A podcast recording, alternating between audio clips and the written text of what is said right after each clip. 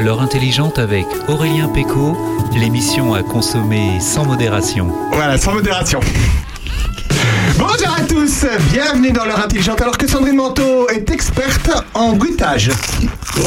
Voilà, c'est tellement insupportable d'entendre. Voilà. Bonjour, bonjour. Voilà, merci.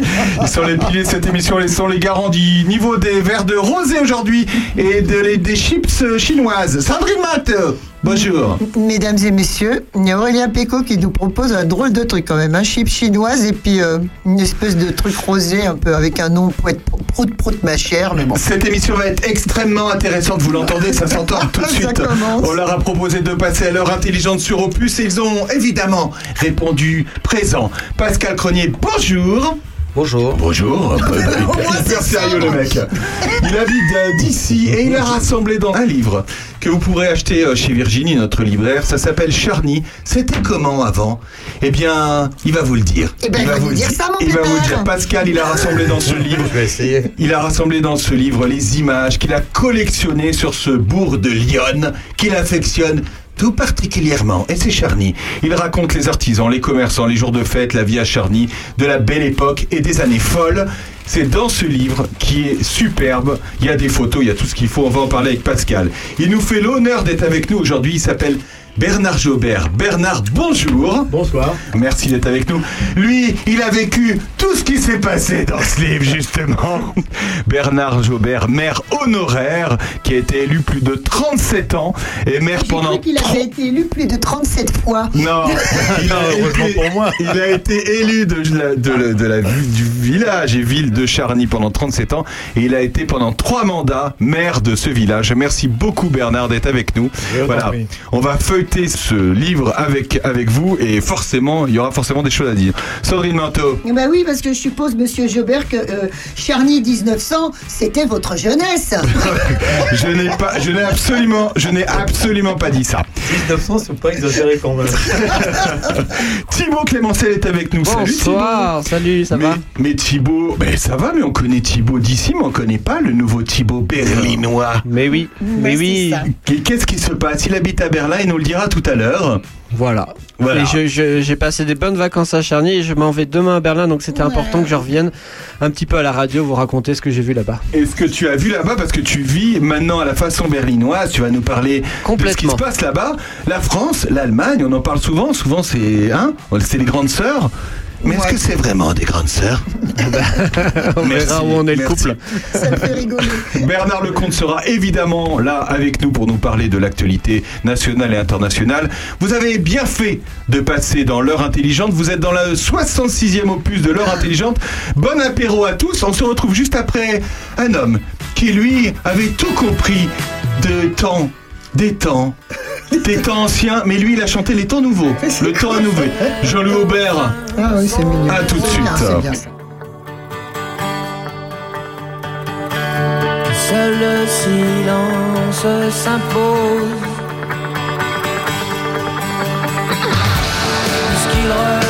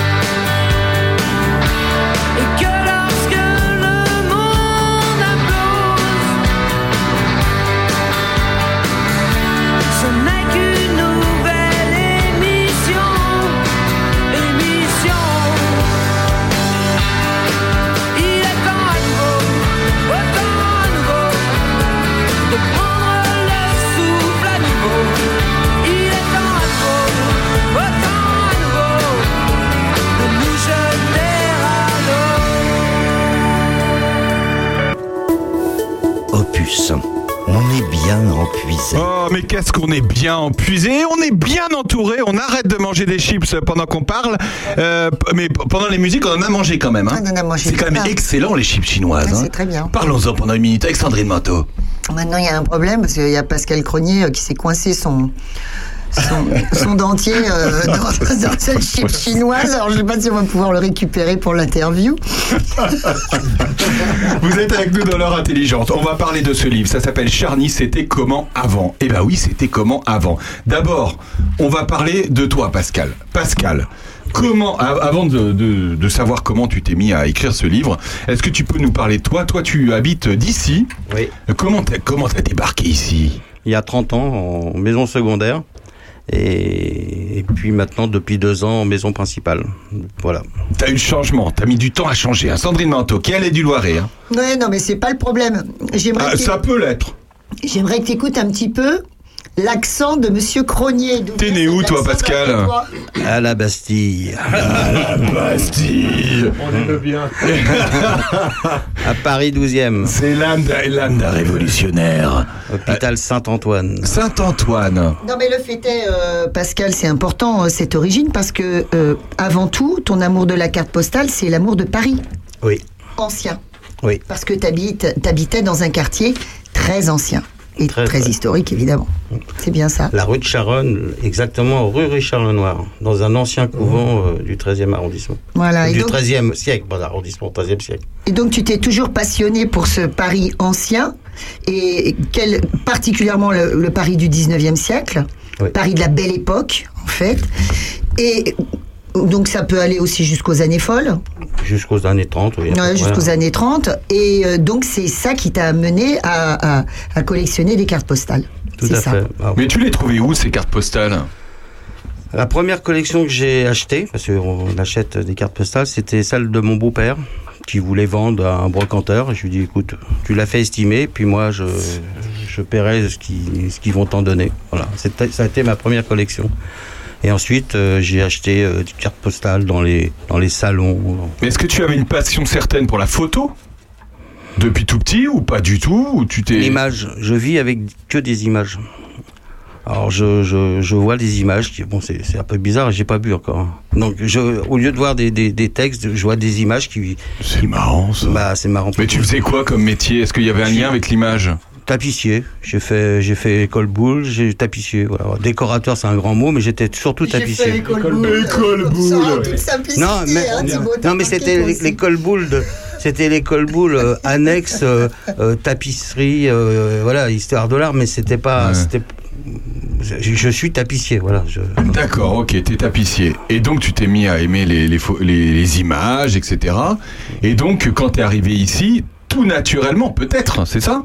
Tu t'es mis à tu t'es mis à collectionner des, bah, des, des cartes postales et ils- elles sont nombreuses euh, de, de ton village d'ici. Ça fait dix ans que j'ai un site internet euh, qui, enfin Bastille 91, Bastille 91 ouais, où je, je racontais déjà des histoires sur Paris, sur toutes les autres villes de France et, et de Navarre. Mais c'était l'idée, c'était ça, c'est de faire revivre des, enfin revivre, c'est un grand mot, mais redonner des noms à des gens qui ont fait vivre ou Paris ou des villages ou des petits villages, voilà. Et j'ai fait la même chose sur Charny et je me suis dit, c'est, ça serait quand même bien de, de redonner euh, euh, de la mémoire à, à- à plein de gens. Je suis sûr et certain qu'il y a des formidable. gens qui vont retrouver leur nom. C'est génial. C'est fort. Et d'a- et d'ailleurs, c'est incroyable. Sandrine Manteau qui lève la main comme à, à l'école depuis 5 minutes. Mais oui, non, mais parce qu'il nous manque quand même une clé euh, importante. Pascal Cronier, il y a plein de cartophiles qui se contentent de, de- de collectionner les cartes postales.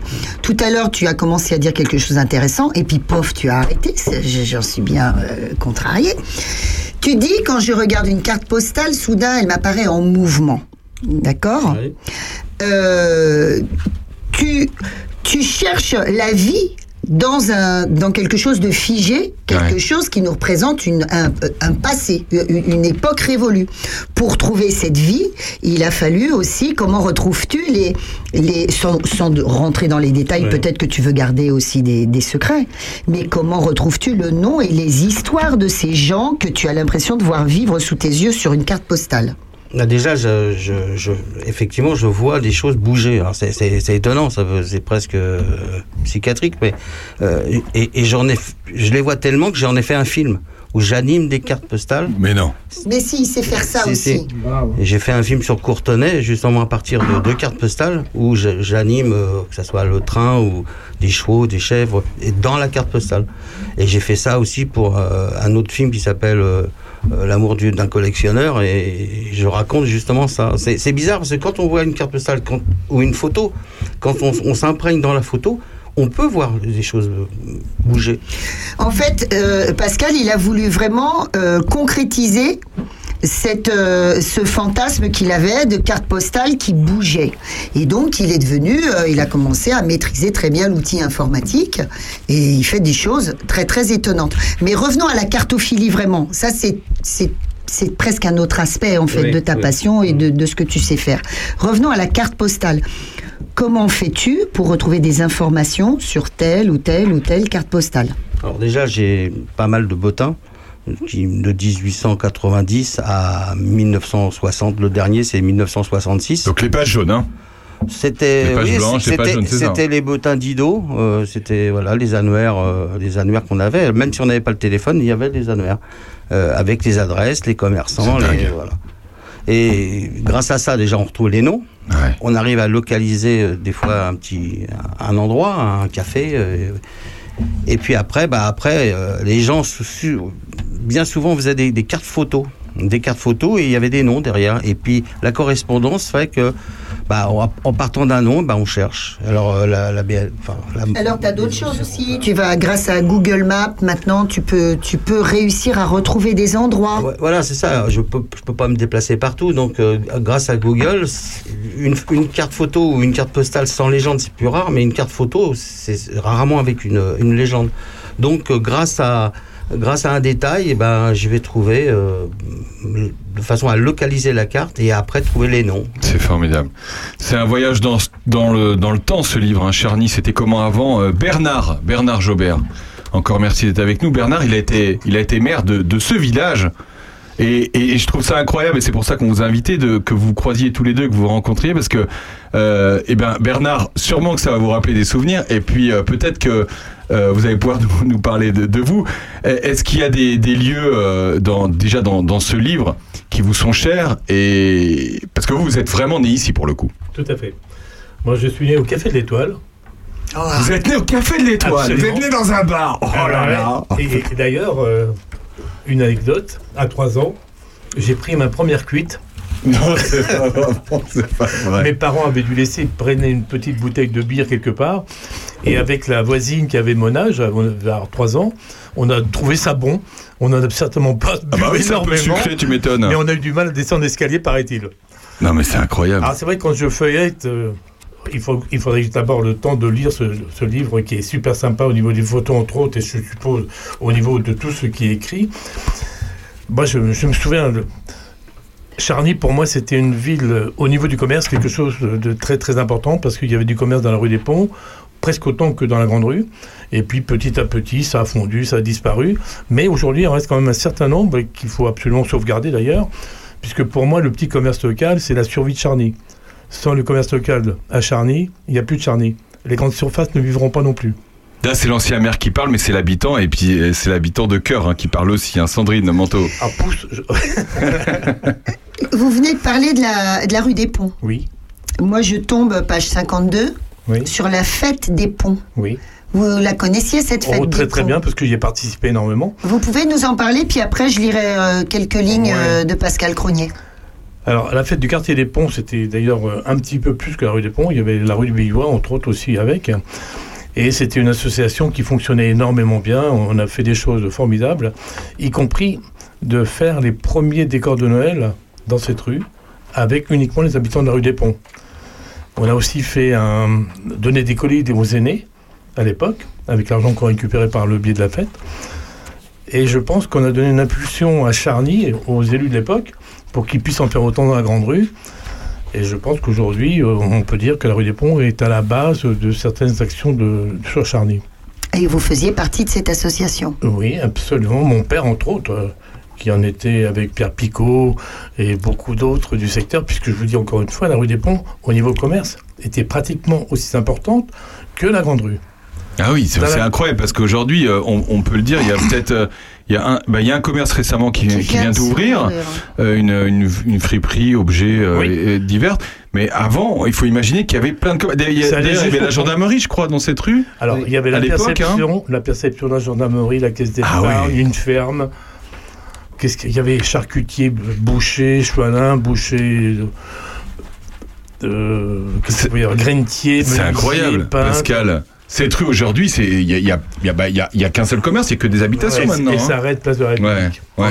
En 1900, c'était c'était la grand- c'était la grande rue, c'était la rue commerçante. Ah C'était- l'endroit où chaque maison était un commerce. Il y avait le boucher, enfin il y avait tout. Il y avait le sabotier au 12 euh, juste euh, après la place. Il y avait le sabotier du rang. Il y avait il y avait le vitrier. Il y avait jusqu'à la gendarmerie, la gendarmerie et tout au bout il y avait le, le café le, le café du commerce. Il y avait deux hôtels-restaurants, le Cheval Blanc qui existe encore et le Café du Commerce qui existe Tout plus au depuis bout. très longtemps. Ah oui, parce que la rue des Ponts euh, va jusqu'à la halle en fait. Hein.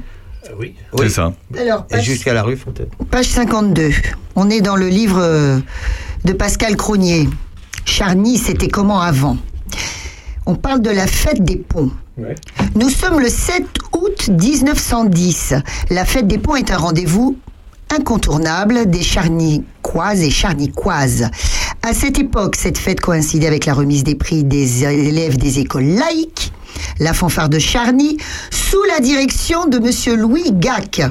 C'est trop vieux, monsieur Gilbert. Pour que vous, je vois, je ne connaissais pas ce bonhomme. Mais non, c'est trop vieux, on est en 1910, vous avez le temps. Prenait la tête d'un cortège qui partait de la mairie en direction du Paty. En tête de cortège, la municipalité était représentée par monsieur Légier, maire adjoint, ainsi que deux conseillers municipaux, monsieur Rocher, monsieur Trouillet. À quelques mètres de la mairie, à l'entrée de la rue des Ponts, un superbe arc de triomphe avec une profusion de fleurs avait été installé pour fêter la bienvenue à tous les visiteurs. Formidable. Voilà. Et, et la photo est magnifique. La photo en page 53 est magnifique. Elle, elle est, euh, c'est cette arche, cette arche euh, vé- végétalisée avec trois drapeaux euh, français. Et puis ces personnes qui posent, c'est incroyable. On en reparlera. Alors voilà, ce qui est très drôle, c'est de, de se dire, bon sang, Pascal, il va retrouver exactement le nom du maire adjoint, le nom des Ouais. conseillers municipaux. C'est formidable. Ouais. Soudain, un jour, en 2023, il y a des types qui, euh, comment, qui administraient la ville en 1910 qui retrouvent leur nom dans un livre. Voilà, et quelque part qui revivent. Juste un mot sur la fête, la fête des ponts. Il faut, il faut imaginer les bords de Loane sur le pont avec des gondoles illuminées le soir, avec des gens qui, euh, jusqu'à pas d'heure, euh, les gondoles euh, passaient sous le pont et les gens étaient là en, tra- en train d'applaudir. Il faut imaginer des centaines et des centaines, voire des milliers de personnes qui se déplaçaient pour venir voir la fête des ponts. Des gondoles décorées de milliers de fleurs attendent la soirée pour s'illuminer de lanternes et naviguer sur la rivière sous les applaudissements des spectateurs. C'est dingue. C'est dingue. Ces, ces photos, euh, la plupart des photos, moi, ce qui, ce qui, ce qui me, ce que je trouve super dans, dans les photos qui sont dans ce livre, c'est, euh, ces personnes qui posent, qui posent tout simplement. On, on dirait que c'est tout simplement, c'est-à-dire que c'est euh, là, là, par exemple page 39, euh, trois, euh, quatre petits enfants devant la, la halle, ce qui était à l'époque l'hôtel de ville. Euh, Aujourd'hui, j'ai l'impression qu'on voit plus ces photos. Non, on peut pas. Les droits d'image. Et puis, il faut, il faut quand même imaginer qu'on est au début de la, quasiment au début de la photographie. Même si Niepce avait, inventé la photographie, c'est grâce, enfin, en partie, grâce à la carte postale, euh, que la photographie s'est vraiment démocratisée. Euh, les appa- l'appareil photo euh, portable, enfin portable, euh, il faisait quelques kilos, mais on pouvait prendre des photos n'importe où et n'importe quel événement. Donc les gens étaient super contents d'être sur les photos parce qu'ils savaient qu'ils allaient voyager dans, dans, la France et dans le monde. Alors si je parle de cartophilie, je- j'en ai, je vais en avoir pour des heures, mais il faut imaginer que c'était des millions de cartes postales qui étaient achetées tous les jours, qui voyageaient dans, dans le monde. C'est pire que le, le SMS Oui, tu d'aujourd'hui. disais que c'était comme des SMS et d'ailleurs euh, Ah oui. les, messages euh, qu'on retrouve dessus sont des messages très Ah, prosaïques, très Et informatifs, très rapide. euh, très rapides. J'arrive, j'arrive euh, par le train de 10h47 demain. Tu te dis mais c'est pas possible. Euh, comment comment ça peut traverser euh, 400 km Ben c'était possible. Et c'était c'était fou. Et, et pour avoir lu euh, des, des, des milliers de, de, de, de correspondances sur les cartes postales. Les, plus poignantes, c'est la guerre de 14, bien sûr, mais euh, voilà, ça pouvait, ça servait d'SMS. J'arrive ou bah, joyeux anniversaire. euh, euh, voilà, c'était envoyé 5, 4 jours, 3 jours avant. C'était, c'était fabuleux. Un petit tour, page 39, un petit tour devant l'hôtel de ville, bâtiment qui abrita la mairie de Charny pendant plus de, de 5 ans. De 100 ans, pardon, 100, 100 ans. ans, ouais. Le photographe a mis en scène quatre petits charniquois que, dont, dont je parlais en leur demandant de bien mettre en avant le quotidien Le Petit Journal, qui à l'époque se vantait d'être le journal avec le plus fort tirage au monde grâce à ses 5 millions de lecteurs. Les couleurs d'affiches de l'époque n'ont pas épargné les colonnes de la mairie. C'est- c'est- C'était la mairie, Bernard d'ailleurs, euh, au début de votre mandat, vous en avez quand même fait trois. Est-ce que, vous, est-ce que la mairie était encore mairie ou pas du tout? Oui, la mairie est devenue a été déplacée au parc Rocher, c'est-à-dire dans l'an- dans l'ancien bâtiment qui appartenait à la famille Rocher. L'actuel bâtiment. hein. l'actuel. Et c'est vrai que cette mairie, nous l'avons transformée, on a refait le ravalement et on a découvert qu'il y avait des pans de bois. Et là, c'est, on a refait l'ensemble du bâtiment de façon à conserver cette charpente qui est à raté des colombages, entre autres. Et c'est vrai que la mairie, sauf erreur, euh, on a dû la quitter, cette mairie. C'était du temps de Monsieur Lavergne. Donc, euh, on va dire dans les années 80, pas loin de 90. Ouais. Ce bâtiment euh, emblématique de Charny et de Charny aurait puisé pour le coup euh, aujourd'hui. Euh, à noter que les pilastres, et c'est marqué dans le, dans le livre, et les pilastres viennent du château de Montargis, Montargis, oui. qui fut démolé en 1810 et 1837. C'est un bâtiment euh, emblématique. Hein. Emblématique. On va demander à les récupérer, euh, nous les Montargois. Et, et sauf erreur, je crois que ce bâtiment a été construit à l'emplacement d'une ancienne mare. Ah, il y avait une mare avant, d'accord. Sauf erreur. hein. Mais Sauf, alors, euh, Monsieur Jobert, il date de quand le, le, le bâtiment?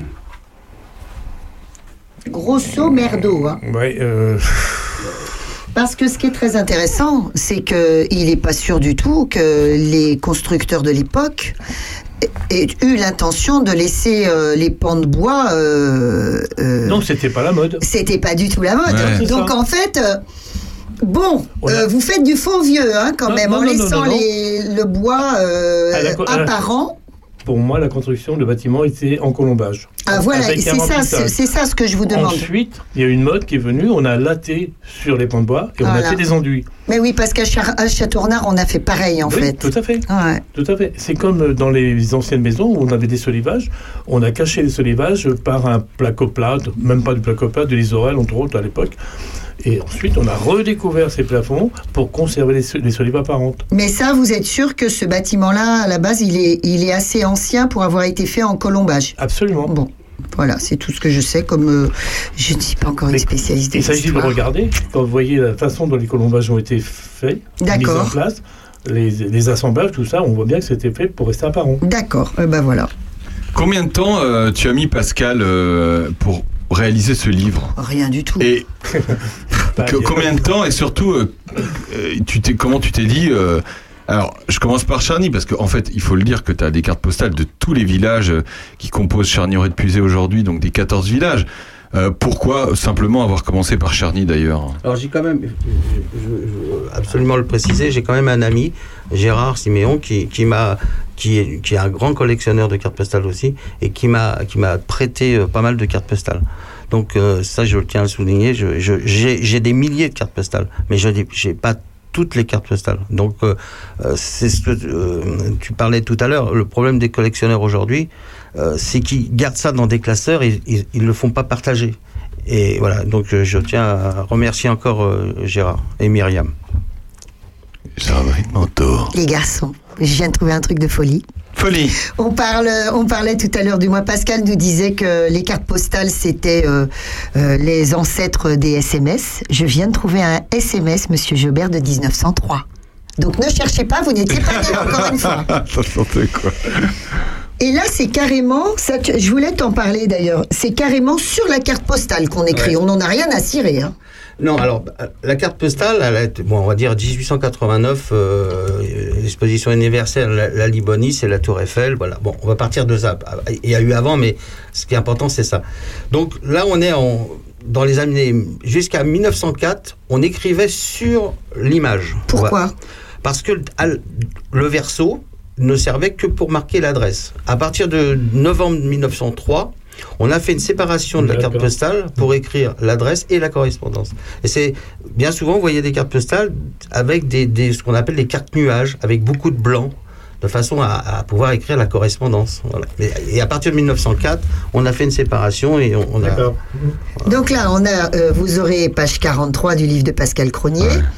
Un exemple de ces cartes postales très anciennes sur lesquelles on, écrit sur euh, la photo. Et ce qui est très mignon, c'est qu'on a deux bâtiments, une perspective de rue. Donc au milieu, on a un V qui est en fait le ciel. Et la petite dame, elle a écrit, la- et alors avec une écriture magnifique, comme on disait à l'époque.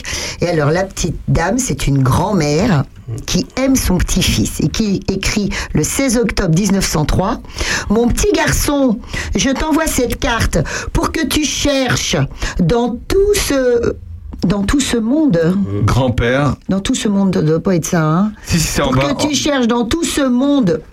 Qui Ça, tient le bout de son échelle avec ses ouvriers et Robert Merlin assis, au milieu. Ah oui, oui, c'est-à-dire que petite caisse, je te l'envoie pour tes 6 ans. Oui, c'est-à-dire que sur la carte postale, d'accord, il y a plein de petites euh, silhouettes très très très loin sur la carte postale. Et elle demande à son petit garçon, regarde, ton grand-père a été photographié au milieu de toutes les personnes. Et tu as mis d'ailleurs en gros plan. J'ai agrandi, l'image parce que j'ai fait un zoom sur le l'enfant sur l'échelle et parce que c'est voilà c'est Voilà, magnifique. Robert Merlin, alors ça doit être peut-être un copain euh, du petit-fils. Voilà, Euh, Et cette photo date du 16 octobre 1903. c'est ouais. beau. C'est quand même incroyable. Et C'était, c'était hier. hein. On est avec Pascal Cronier, on est avec euh, Bernard Jobert. On parle de Charny comme c'était avant, comme c'était hier. On se retrouve dans un instant après Eddie Mitchell. Hommage à François. À tout de suite. Hier encore, j'avais 20 ans, je caressais le temps et jouais de la vie comme on joue de l'amour. Et je vivais la nuit sans compter sur mes jours qui fuyaient dans le temps. J'ai fait tant de projets qui sont restés en l'air.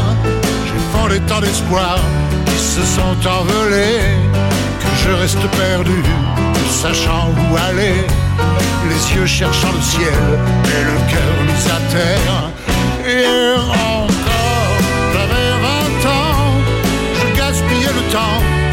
croyant l'arrêter. Et pour le retenir et me le devancer, je n'ai fait que courir et me suis essoufflé. Ignorant le passé, conjuguant au futur, je précédais de moi toute conversation et donnais mon avis que je voulais le bon pour critiquer le monde avec des involtures. Et mon temps à faire des folies qui ne me laissent au fond rien de vraiment précis que quelques rides au front et la peur de l'ennui. Car mes amours sont morts avant que d'exister. Les amis sont partis et ne reviendront pas. Par ma faute, j'ai fait le vide autour de moi et j'ai gâché ma vie et mes jeunes années. Opus. On est bien en Oh, mais qu'est-ce qu'on est bien empuisé. On va continuer à parler de Charny. Juste une petite info au passage, comme ci, comme ça. Les chevaliers inexistants. Ils se produiront bah, chez, au Café Associatif du Soleil dans ma maison, à, à Villefranche-Saint-Phal, le 25 février, de 19h à 22h. Voilà, coucou Guenièvre. C'est un bouquin d'Italo Calvino et c'est donc une lecture. C'est un groupe de lecteurs qui est, et tu la connais, qui est euh, euh, conduit, qui est euh, animé premier baiser, par c'est le premier baiser. Valérie Jallet. C'est Valérie Voilà, Jallet. donc c'est très intéressant. Ça dure longtemps, hein. Ça dure trois heures. Ça dure 3 heures, c'est de D'accord. 19h à 22h et c'est le 25 février. Mais alors on mange. Ça va être on- formidable. Oui, c'est formidable. C'est une grande expérience. D'abord, Italo Calvino, c'est très enlevé, c'est très facile d'accès comme euh, littérature et c'est très drôle. Donc, euh, euh, et puis ils couperont régulièrement, évidemment, leur la lecture du livre. Je pense que ce sont des extraits quand même, ça paraît évident. Et on boira des coups, on va manger un petit peu. Ils vont reprendre les lectures. Ils sont plusieurs, donc c'est plusieurs voix. Ça va être vraiment, à mon avis. Information Super. 06 59 91 95 65. Voilà. Coucou Guenièvre, à Villefranche.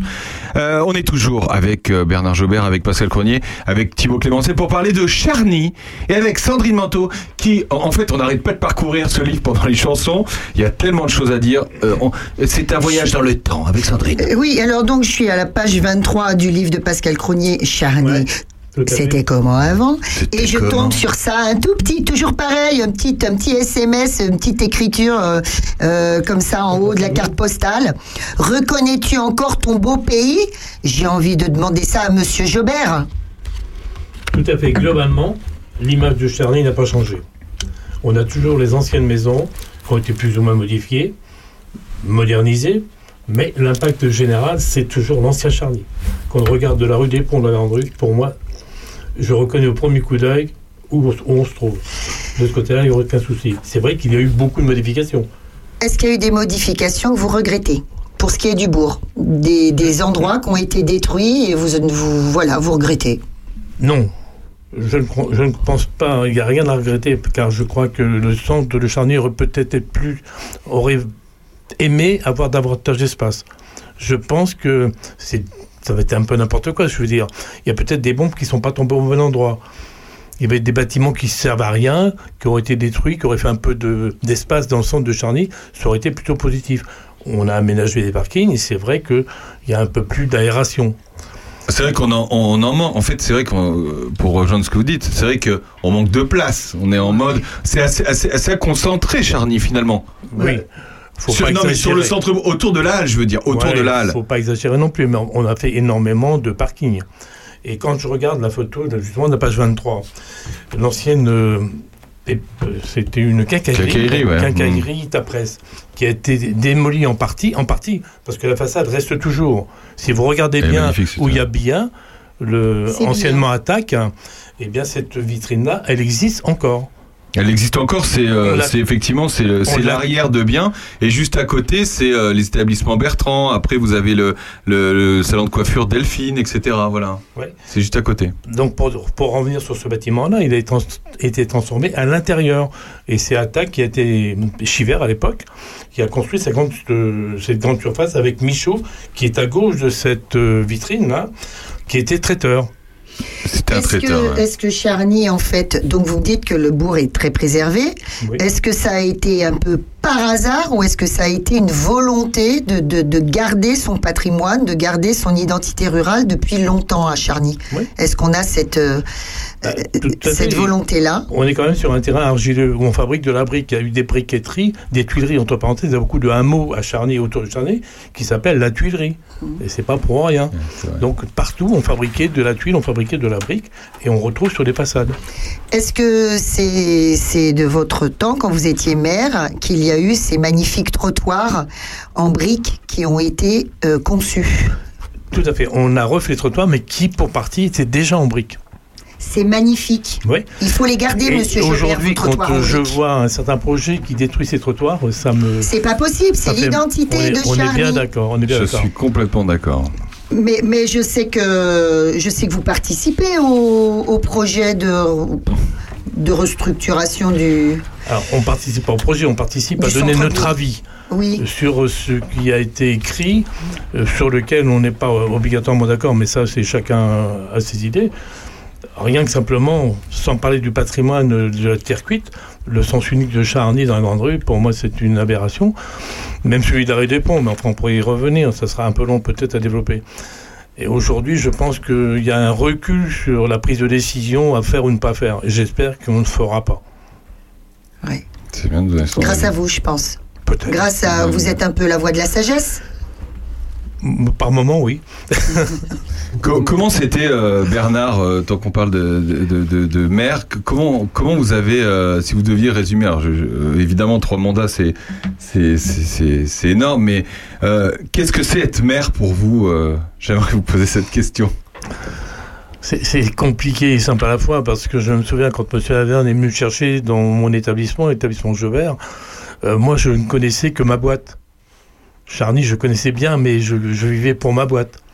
Et lorsqu'il m'a demandé si je voulais rentrer sur sa liste, je me suis quand même posé des questions, à savoir si c'était pas une idiotie d'y aller. J'y suis allé quand même, et je regrette rien. En tant que conseiller municipal, vous êtes rentré sur sa liste, hein, c'est En ça hein 71. En 71. Ouais, ouais. Vous avez été d'abord conseiller municipal, puis Adjoint. adjoint, Premier adjoint. premier adjoint Et maire trois mandats. et maire trois mandats. Ouais.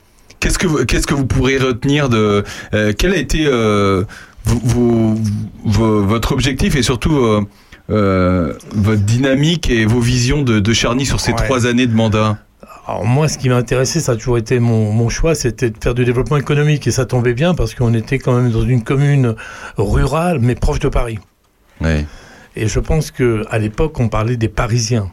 C'est pas péjoratif, mais c'était c'était dit comme ça. Oui, on le dit un peu comme ça, mais c'est Dieu pas sait- péjoratif, mais c'est vrai qu'on le dit encore un peu Et comme Dieu ça. sait que grâce aux Parisiens, on a su, on a pu développer Charny, on a pu au niveau économique faire de belles choses. Grâce à eux, parce qu'ils avaient les moyens, et nous, on avait la capacité de leur rendre ce qu'ils cherchaient. Entre parenthèses, la transformation de fermes en habitation, etc. etc. Je le dis souvent, c'est aussi la force de ce territoire et de notre commune. C'est finalement euh, d'avoir cette mixité de population. Euh, ces locaux qui sont là depuis toujours et puis ces habitants néo-ruraux qui arrivent et qui finalement euh, passent une partie de, de l'année ici et font vivre le village, mais comme les locaux font vivre le village en fait. Euh, C'est ça, et je trouve que c'est la force de, de, de ce territoire, c'est qui est- qui est formidable. Ouais, je voudrais surtout dire qu'on a su, on a saisi les opportunités pour faire du développement économique. Hmm. On a eu quand même beaucoup, il y en a peut-être moins aujourd'hui, mais je pense que ça tourne encore correctement. Mais on a eu quand même beaucoup d'entreprises avec un certain nombre de salariés. Je pense qu'au niveau de la population salariale de Charny, et par rapport euh, même au niveau national, on était certainement dans un pourcentage très important. Il y avait beaucoup de travail Ouais, et on a su le développer. On Ouais. a saisi des opportunités, entre autres. ouais. Sandrine, Voilà, Excusez-moi les garçons, hein, moi je suis encore en train de potasser euh, notre livre. Notre livre. Charny, c'était comment avant d'abord? C'était comment d'abord? Euh, la deuxième partie du livre, ou un tiers du livre, on va dire, euh, est, est consacrée euh, aux histoires, aux faits divers. Alors ça, t'aimes bien aussi, Pascal Cronier, les faits divers. Ces petites histoires, on peut... la- laquelle tu voudrais euh, euh, qu'on lise? C'est laquelle qui Ah, te J'aime plaît bien particulièrement euh, le cresson de la colère. euh. Euh, Le cresson de la colère, ça c'est J'aime bien, ça. parce que ça, ça reflète pas mal les années. euh, parce qu'il faut quand même se dire que les faits divers, c'était c'était une folie à, à- à l'époque. Pour, ce, pour un- une botte de cresson, pour, pour beaucoup de choses. Pour des plaques de vélo, pour. Euh, euh, il y avait des vols, il y avait, il y avait, oh, il y avait tellement. à- et puis il y avait malheureusement des crimes, il y avait des, des choses terribles. Les femmes, surtout, pas ça. euh, Ouais. Les féminicides, eh ben, tout à fait, Mm. ouais. Les infanticides. c'est vraiment, la belle- c'est vraiment la belle époque. hein, Et ça, les, et infanticides. hein. On est page 78, monsieur Jobert. Le cresson ou le cresson de la colère. Monsieur Victor Grande-Léman est meunier au moulin de la Gravière et sa femme sont en mauvais termes avec leur voisine, Madame Veuve de la Pierre, mais aussi avec sa belle-fille. Ayant besoin de cresson, Madame de la Pierre envoie ses enfants en ramasser dans la fontaine commune aux deux propriétés. Revenant sans cresson, les enfants affirment que la femme du meunier leur en a interdit la cueillette. Une altercation entre voisins s'engage et Madame Delapierre est poussée dans l'eau, tandis que sa belle-fille est prise par les cheveux, terrassée et frappée à coups de pied et de poing d'une telle force que ses boucles d'oreilles ont été arrachées dans la bagarre.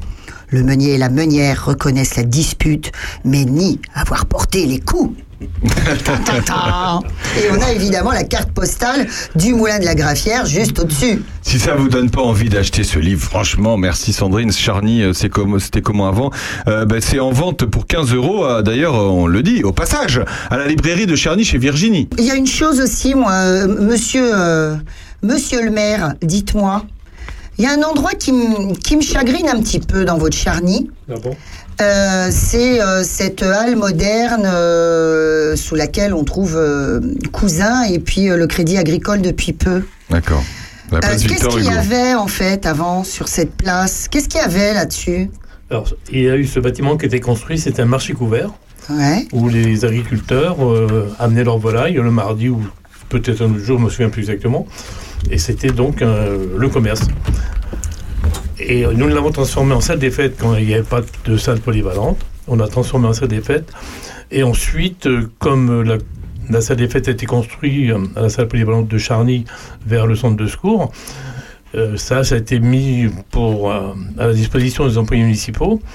Et de fil en aiguille, ça a été vendu. Et aujourd'hui, c'est- effectivement, c'est devenu un, en- un emplacement commercial. Mais en fait, euh, elle a été complètement restaurée, cette halle, parce qu'elle est moderne maintenant. Ah bah, Oui. Moi, je croyais que c'était un bâtiment euh, moderne. Disons quelque part, on a, on a enfoui le- l'ancien bâtiment dans, dans un nouveau bâtiment. Voilà, c'est ça. Vous avez. La euh, structure, elle est toujours en place. Hein. D'accord, et vous l'avez modernisé, vous avez Bah, refait les non, extérieurs. moi, j'ai rien fait.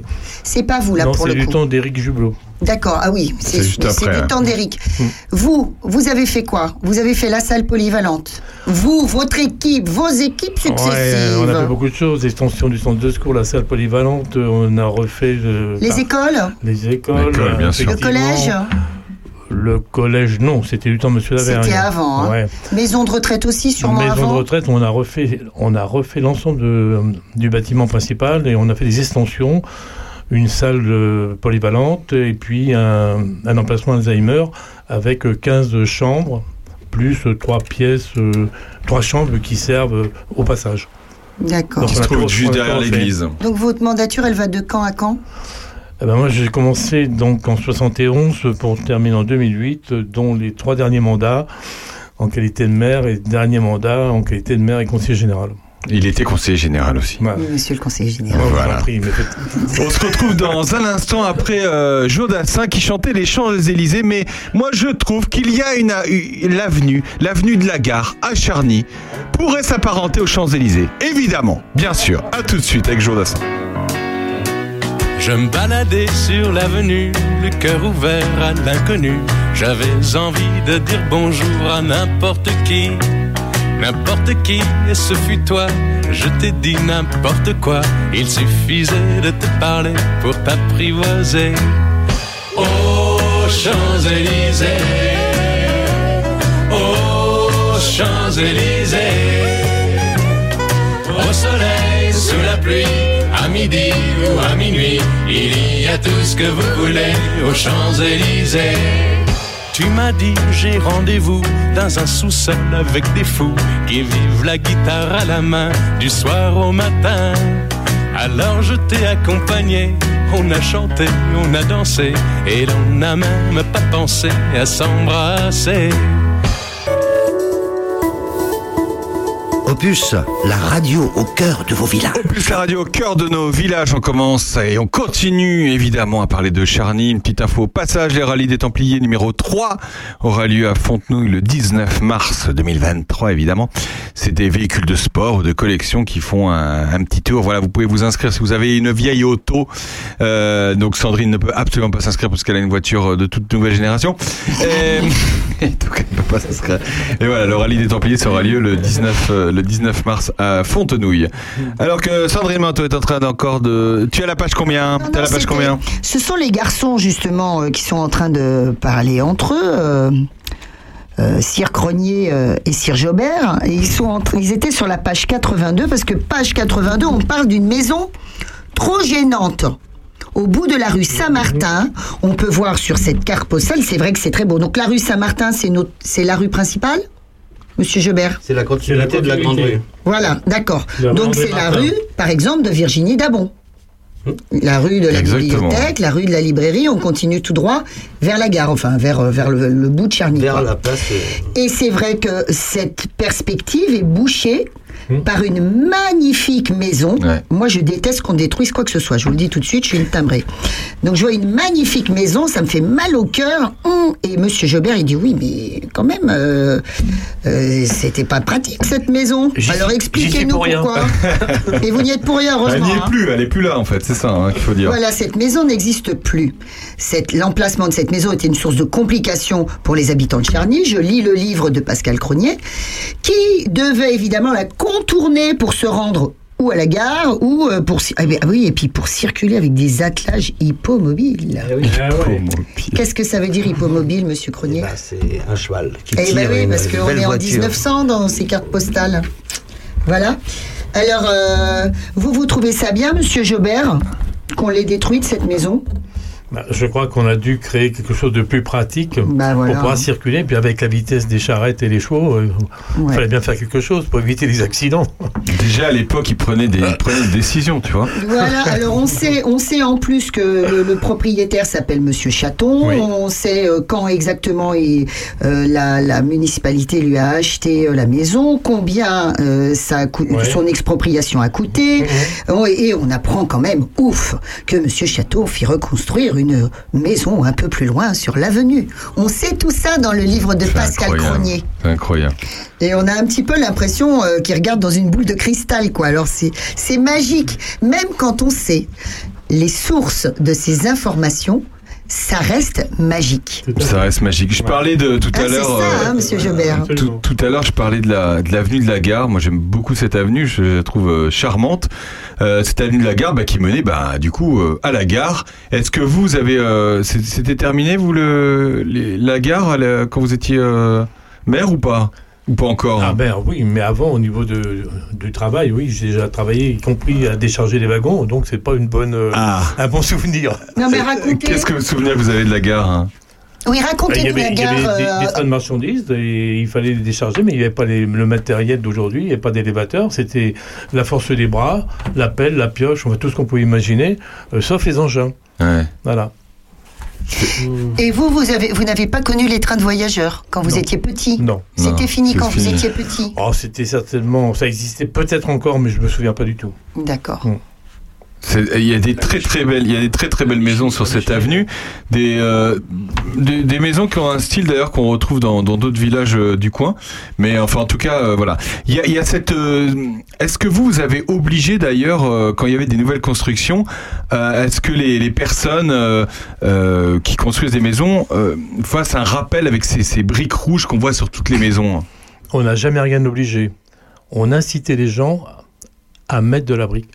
On leur donnait des idées pour le faire. Ouais. Et il y avait un cahier des charges qui a été, évolu- qui a été fait au niveau de la petite Forster, où il y avait un cahier architectural qui définissait les anciennes constructions avec les briquetages, les couleurs, etc., etc.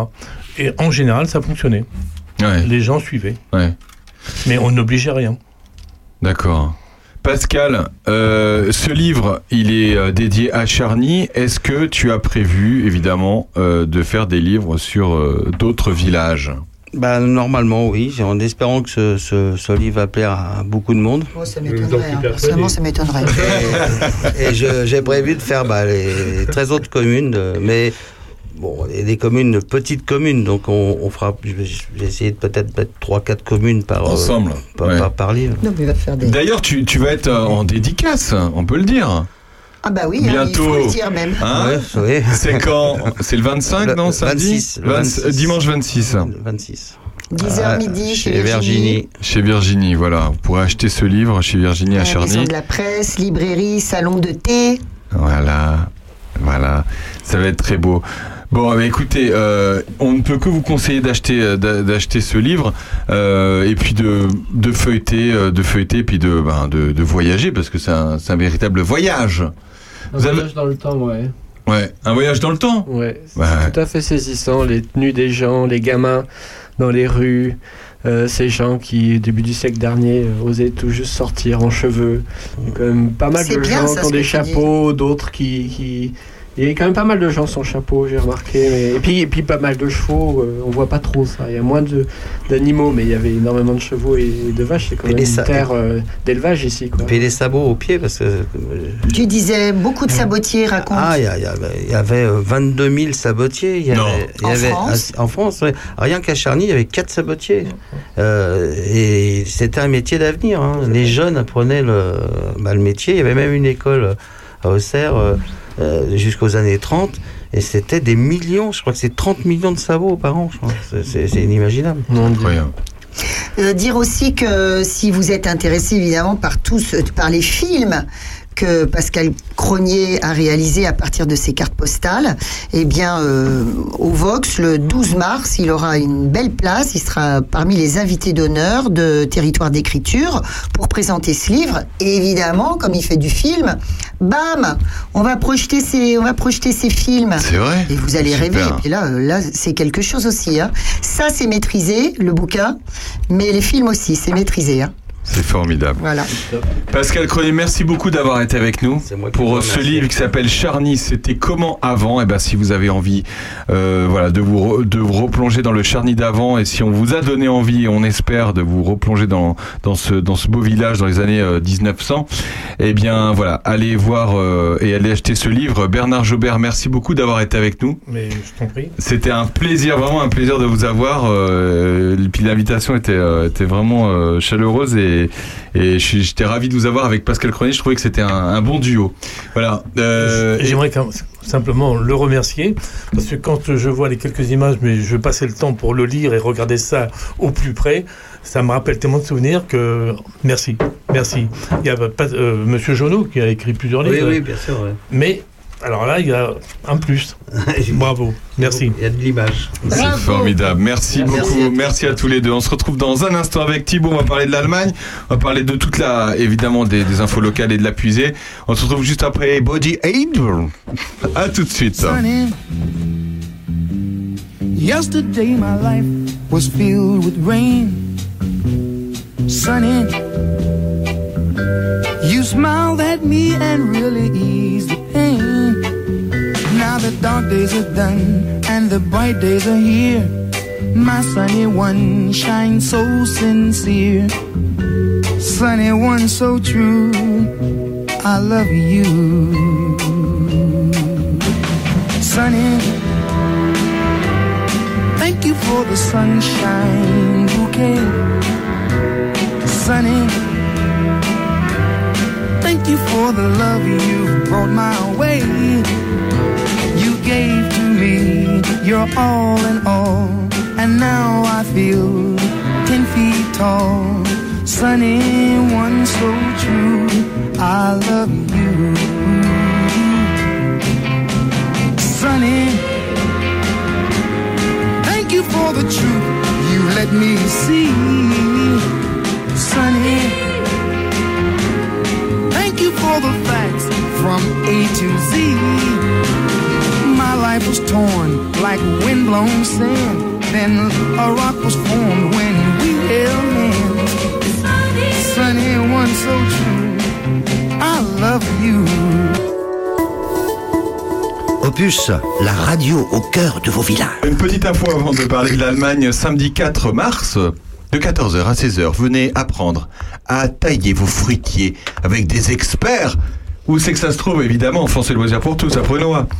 Après-midi Tout jeu et vous pourrez euh, tailler euh, parce qu'il faut être. C'est compliqué de tailler des, des arbres, hein, hein, Ça s'apprend. Thibaut, ça Eh s'apprend. oui. C'est comme tout, ça s'apprend.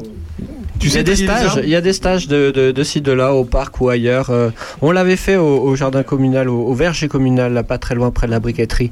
Tout à fait. Avec des tailleurs professionnels, ils nous ont montré comment ça se Le passe. verger conservateur de la commune. Un- un Merci, ouais. c'est comme ça que ça Bien s'appelle. sûr. Exactement. un verger conservatoire ici. Oui, Tout à fait. et on en est très fiers. Sur Courboisier. Ah ouais. Et toc Mais- On vous montrera aussi. Mais c'est vrai, c'est vrai que euh, il est, oui, celui de Château Renard est quand même exceptionnel. C'est-à-dire, euh, disons, tu peux pas louper quand t'arrives à Château Renard euh, de Charny, euh, tu Non, vois non. à droite. Et non. Bon, néanmoins, néanmoins, je ne suis pas tellement contente de ce verger conservatoire. Je pense qu'à l'heure actuelle, on, les, on, les- on peut le faire un petit peu autrement, mettre des haies, entre autres, euh, des haies sauvages, des bocagères, pour attirer euh, les, les oiseaux, les insectes. euh, Tu vois, elle arrive à quand même encore une fois. Ne pas tondre euh, les garçons sous les arbres. C'est Sandrine Manteau. Sandrine. Ah oui, complètement. C'est sa chanson. On va parler de l'Allemagne, alors que je suis en train de chercher des titres allemands qui me Alors. feront évidemment partir et Oh changer my de chaîne. Euh, oui. Guten Tag, Charny, aurait Allô, pusé. guten Tag. Guten Tag. Alors, moi je suis français, hein, je suis pas allemand, mais je parle allemand quand même. Mais bien maintenant. sûr, Bernard Lecomte. Salut Bernard. Salut. Merci d'être avec nous parce qu'on reçoit. Alors, je sais pas si tu connaissais Thibaut Clémencel. Non. Ah, bah, moi, je vous connais pourtant. Ah, bah, mais beaucoup de gens connaissent Bernard Bernard. Merde, j'ai dit une bêtise. Alors, il, Non. il- il a vécu des années, alors tu peux nous le dire, des, des années Oui, à moi, ça- Chêne-Arnoux dans une ouais. maison d'ailleurs très très spéciale.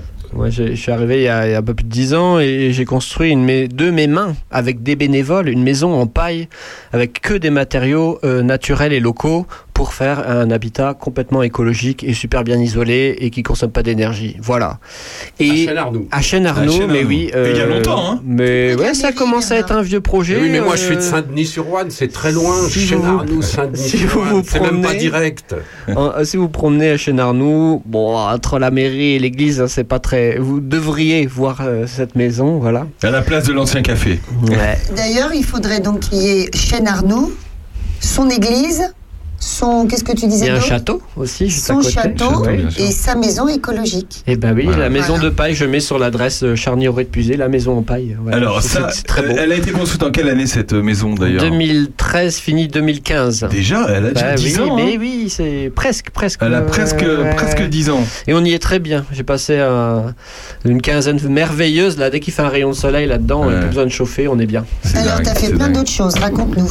Entre autres, tu es bien connu ici dans les locaux Ah de. bah, moi, moi j'ai j'ai traîné mes baskets un petit peu euh, dans les assos du coin, euh, à faire les Repair Café, à participer à Enfance et Loisirs pour tous, à euh, avoir euh, monté la Allo Palabre avec des copains. C'est c'est aussi un projet qui, est, qui a un petit peu d'âge maintenant. Et puis euh, voilà, j'aime Et puis bien euh, l'atelier la radio, s'il te plaît, quand même. Et, et- et l'atelier radio Eh oui. aussi qu'on avait qu'on avait lancé aussi avec les les adolescents. On avait commencé première petite web radio euh, au collège, ouais. super. Et plein d'autres choses euh, en lien avec la nature et l'écologie. C'est vrai que Et- moi je suis pas mal écolo quoi. Et, et- et au plus, puis, et, au plus, et au plus d'ailleurs, n'est que le- la continuité de, de, de, Ouais. de ce que tu avais euh, lancé avec Enfance et Loisirs, Mais oui. de cet atelier radio. Et un jour, on s'est dit avec euh, avec euh, Nanou, on s'est dit, la directrice du centre de loisirs de, de Prunois, on s'est dit, il faut une radio, on y va et ça marche pour les. Donc c'est pour ça. D'ailleurs, je tiens à te rendre hommage là-dessus parce que c'est Ouais. c'était formidable ce que tu faisais avec les gamins.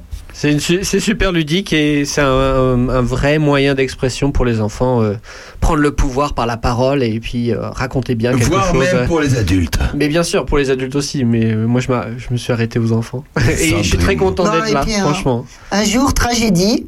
Euh, tragédie euh, aussi pour le Vox, parce que au fait, euh, Thibaut c'est un pilier du Vox et c'est juste le co-trésorier. Le cinéma de Château Renard. Euh, Eh oui. euh, pour ne pas le nommer. Et puis Ouais. euh, donc du coup, euh, notre Thibaut, il est parti euh, euh, dans une grosse boîte d'informatique parce que tu es développeur de, mais pas de soft comme on dit. Tu es développeur Euh, de je, bah, je- si, oui, je suis Euh, de- dé- il est- il- développeur de bah, si, d'applications, mais Ah, plutôt côté serveur et je travaille pour une entreprise qui fait de la sécurité informatique. Euh, C'est-à-dire que euh, c'est en vue des entreprises et aussi des gens du gouvernement qui ont besoin d'utiliser des téléphones sécurisés. hein, euh, C'est quoi un téléphone sécurisé un téléphone sécurisé, c'est un téléphone qui va échanger des données en crypté, mais deux fois plus. Voilà. D'accord, mais alors, c'est-à-dire, est-ce que je peux le demander à mon opérateur pour être sûr que, que je ne sois pas. Euh, non, c'est un, un service euh, que euh, D'accord. des licences que euh, on nous achète et on qu'on est et voilà, on s'est Tant spécialisé que je ne suis pas ministre ou président, je ne peux pas l'avoir, c'est mais, ça? mais les, les, les gens du gouvernement allemand ou des, des entreprises, parce qu'il y a quand même pas mal de, de comment on appelle ça, de veille industrie, de d'espionnage industriel, Ah pardon. carrément. Donc les entreprises aussi ont besoin de voilà que les employés quand ils envoient un SMS, un mail, un machin, bah voilà que ça Ah oui, puisse d'accord. rester entre Carrément. salariés. Ouais, ouais, ouais. ouais. D'accord, Ouais, ah oui, oui, d'accord. Bernard, euh, Bernard qui euh, a le dernier téléphone à la mode, Ah oui. celui de 1900. Qu'est-ce que t'as comme téléphone, Un Bernard Nokia, non, c'est ça Bernard, mais pas la gueule, c'est une blague. hein. Bah, surtout qu'il a un J'ai- téléphone très J'ai mon vieux Bernard. téléphone fixe. euh, bah Un oui, parce que téléphone ça- fixe, bah, enfin. parce que celui-là que tu vois là, Un iPhone. cet iPhone, il marche très bien à Charny, Oui. Dans Charny. Mais euh, faut pas Ah, essayer de faire. vous avez pas de réseau Mais euh, c'est ça, ça coupe tout le temps. Je peux pas faire une seule émission de radio avec ça. Ah oui, c'est vrai. Donc en fait, quand, quand Paris t'appelle, les médias, LCI, etc., C'est sur ton fixe. Toujours. Ils Sur voient, le- ils sur voient le un 03. 03. Ouais. C'est incroyable. Ils doivent se dire, bah alors lui, il est vraiment à la campagne. Ben non, oui, je leur explique qu'il ne faut pas non plus exagérer. Je suis quand même, comme vous tous, à 1h25 de Paris. Donc, c'est- ça et le désert de Gobi, c'est à peu près pareil. Et on parlait de la force de ces territoires, et c'est pour ça aussi. Alors en ce moment, on voit les, les, les grosses machines qui sont en train d'installer la fibre. Peut-être que ça, va, effectivement arriver, un peu arranger arriver, le truc. Ça va arriver. Alors Thibaut, du coup, tu es ici parce que maintenant tu habites en Allemagne. Oui. Et on voulait euh, parler de l'Allemagne. Ouais. Bah c'est c'est sympa. Euh, franchement, je suis très content. Je faisais, je fais partie du, du jumelage franco-allemand. Bon, c'est vrai que toute euh, euh, mon application dans la vie associative est ben, un peu en déclin parce que je passe la plupart de mon temps à Berlin maintenant Euh, et, euh, et j'ai tout transféré. Maintenant, je paie mes impôts en Allemagne. euh, Ah j'ai bon ma case d'assurance maladie en Allemagne. Enfin, voilà, j'ai j'ai plus rien, grand chose à, à, à avoir avec la France à part cette belle petite maison que j'ai encore à, à Chêne-Arnoux, à Charny. Et ben alors, Et, euh, et l'Allemagne l'Allemagne, bah, c'est pas mal. Euh, moi, je t'avouerai que je me suis toujours bien senti dans ce pays. Euh, du temps où j'y vivais, euh, j'ai vécu quelques années euh, auparavant, avant de faire partie des jumelages, etc. Moi, je me suis toujours bien senti en Allemagne. Les, les Français aiment bien aller en Angleterre, aiment bien aller en Espagne. Euh, pour les vacances, Euh, mais en fait, euh, euh, moi je vous encourage tous à aller passer un petit peu de temps en Allemagne parce que culturellement parlant, on n'est pas si loin, on est plutôt proche euh, de, Ouais. de nos voisins allemands, euh, des gens qui ont, qui ont- qui ont des rapports tout à fait, euh, tout à fait simples et amicaux, euh, à se retrouver le dimanche, à manger une part de gâteau, euh, passer boire le thé, des choses assez simples. Et, et, les- et une bière, bien entendu, et beaucoup de bière. Et, euh, et, euh, et l'amitié franco-allemande, l'amitié euh, que moi j'ai avec des Allemands dure depuis des années, des années.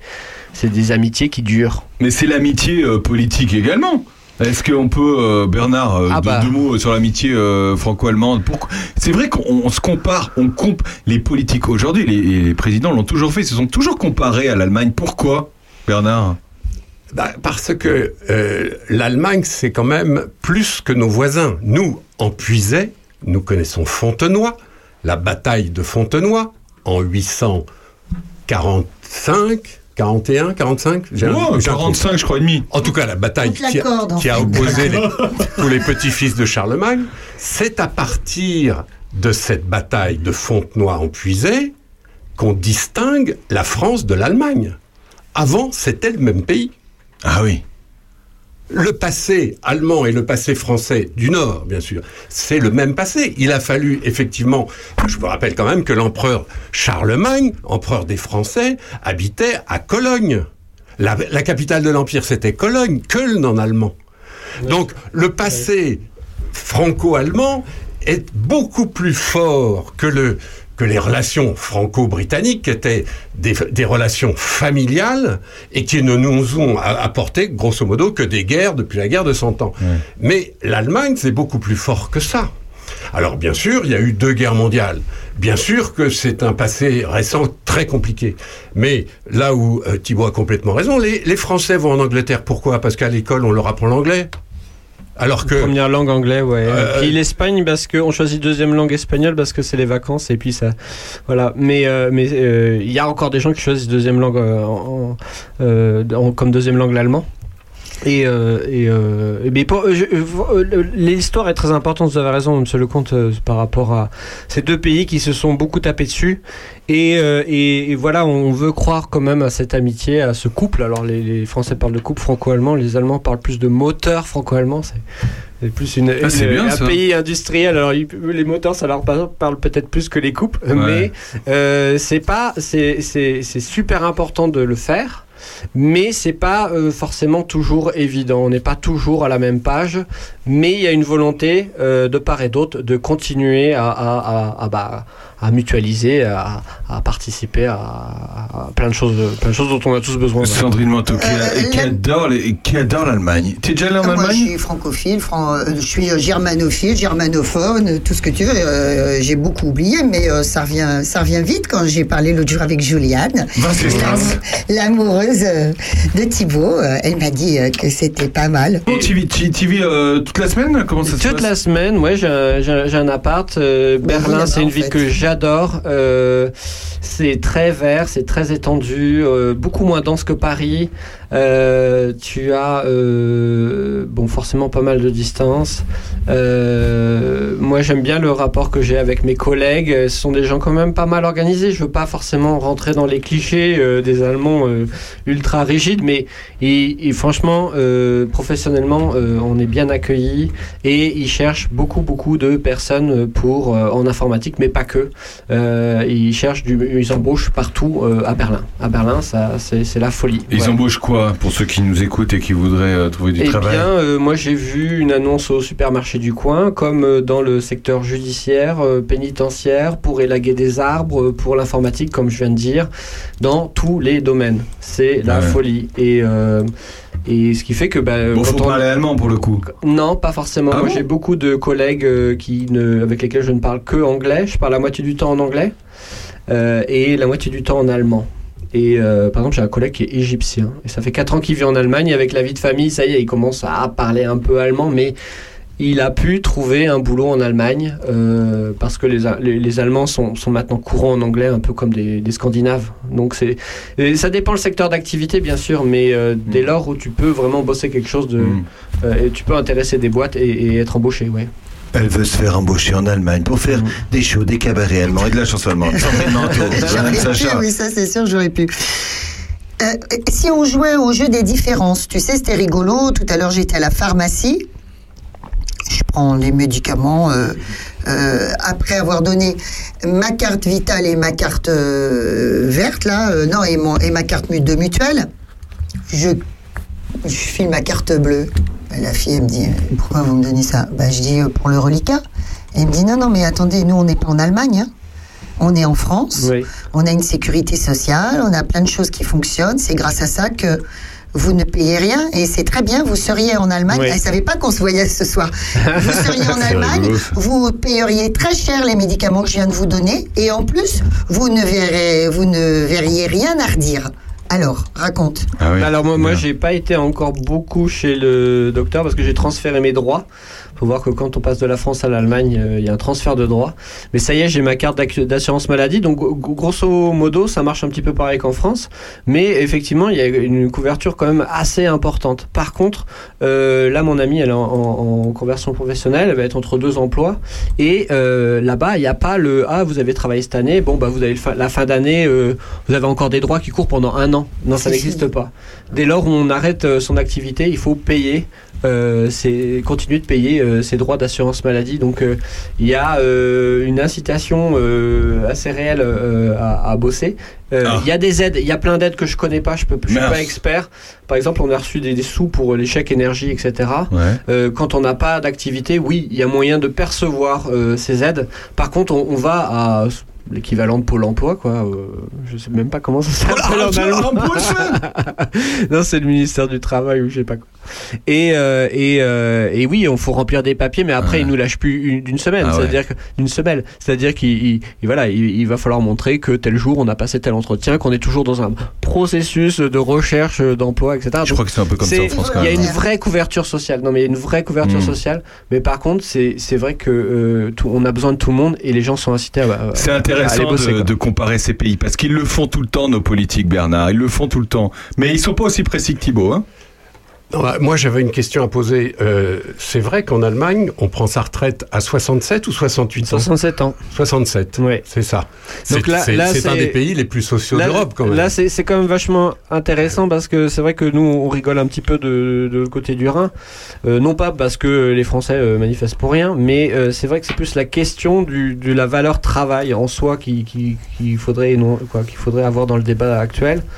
Il y a l'âge de départ qui est très très important, euh, bien entendu. D'ailleurs, je, je crois qu'il y a plein de boulots. que ça va être difficile d'aller jusqu'à 67 ans, quoi. Quand t'es même quand t'es prof, est-ce que, tu fais prof jusqu'à 67 ans, quoi Je, il y a des- Déjà, je- sais jusqu'à pas comment- 40, ça va être dur de je sais pas comment ça va se passer. Moi, je suis dans l'informatique. J'imagine que je pourrais encore bosser jusqu'à 67 ans, mais il y a plein de boulot. même ça, Et, et- et peut-être pas. Et peut-être pas. Thibaut, tu seras largué. Mais par contre, il y a un truc que je voulais dire, c'est par rapport aux filières professionnelles. C'est déjà que moi, quand j'étais étudiant, euh, il n'y a pas eu euh, ce dédain par rapport aux, aux filières pro, euh, comme euh, il y a euh, en France.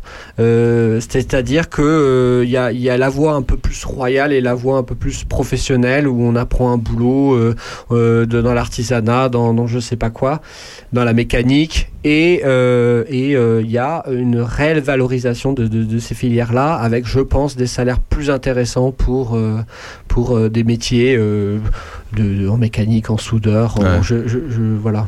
Euh, et, ça, je pense que c'est super important parce que euh, c'est combien de temps on va travailler, mais aussi, euh, je me rends compte qu'en France, c'est quand même beaucoup de gens qui travaillent et qui n'en profitent pas.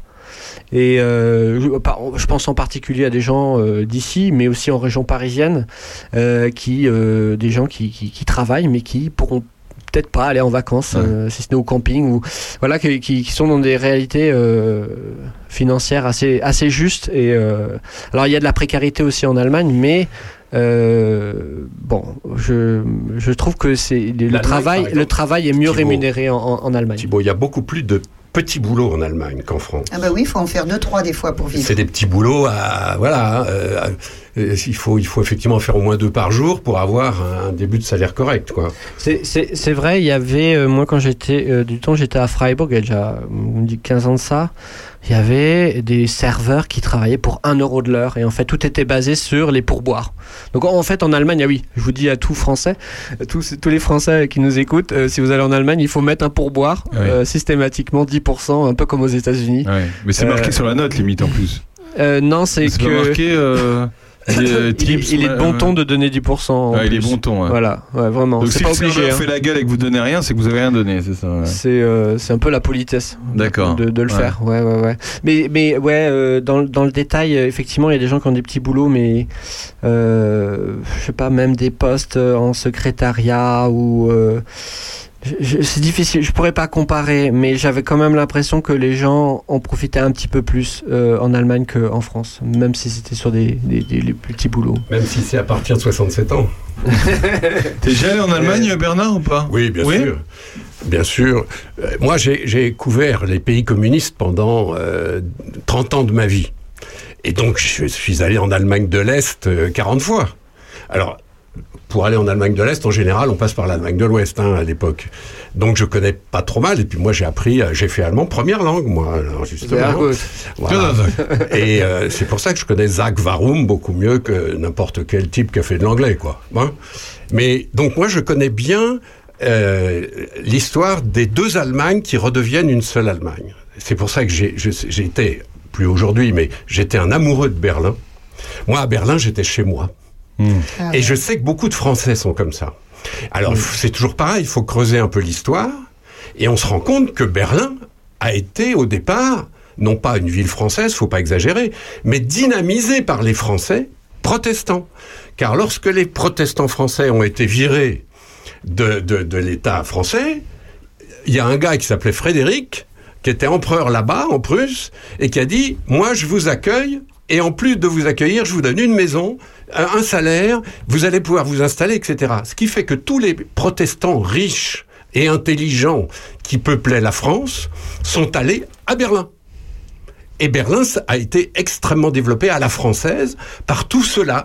Alors, c'est loin, hein, c'est l'époque de... avant, oui, oui, oui. 16e voilà. siècle, hein. C'est c'est ça, Coligny, nous on connaît euh, Co- Co- Châtillon-Coligny. Bah, Coligny, c'était l'amiral Coligny, c'était justement la- les guerres de religion, c'était ça. Et donc à l'époque, Frédéric de Prusse avait été très malin parce qu'il avait récupéré tous les Français intelligents et riches. Ce qui Ouais. était quand même pas complètement idiot. Et en fait, Berlin, c'est une ville fascinante de par son histoire. Et il y a un Berlin alternatif. Il y a un Berlin euh, classique. Et euh, c'est vraiment une ville euh, pour tout le monde. Tout le monde y trouve son compte. Pas mal de parcs, très aérés. Et, et c'est vrai que Berlin a quand même changé. C'est-à-dire que sur la partie Berlin-Est, donc Warschauer Brücke, Platz, il y a des il y avait encore des collectifs euh, un peu anticapitalistes, euh, autogérés, anarchistes, anarchico, je sais pas quoi. Euh, donc, euh, et, ben, il y en a beaucoup moins maintenant. Il y avait toute une partie euh, près du, du, de Spree, de sur ce côté un peu de Berlin-Est, où on pouvait encore, il y a encore le moyen de voir un bout de mur hein, d'ailleurs à cet endroit-là, c'est sympa. Bon, c'était un peu un terrain vague où euh, je me souviens avec des copains, on se baladait, on avait crapahuté dans, dans les anciens bâtiments euh, d'industrie, des, des choses délaissées, et maintenant tout a été euh, remplacé par des magnifiques bâtiments, donc pour Mercedes, pour les, les- des grandes marques comme Zalando, Amazon, Mercedes, etc. Est-ce que le poids de l'histoire, justement, est visible à Berlin Complètement, Bernard?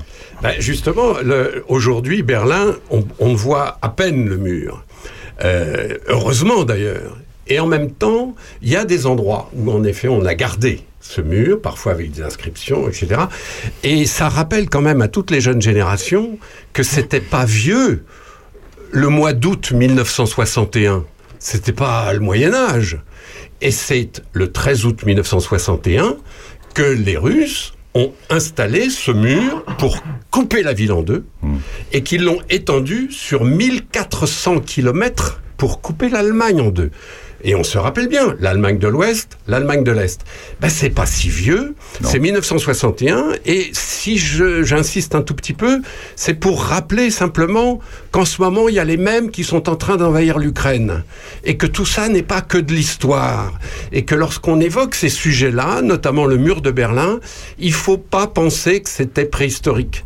Nous sommes dans un monde imparfait, compliqué, violent, et qui en ce moment change beaucoup.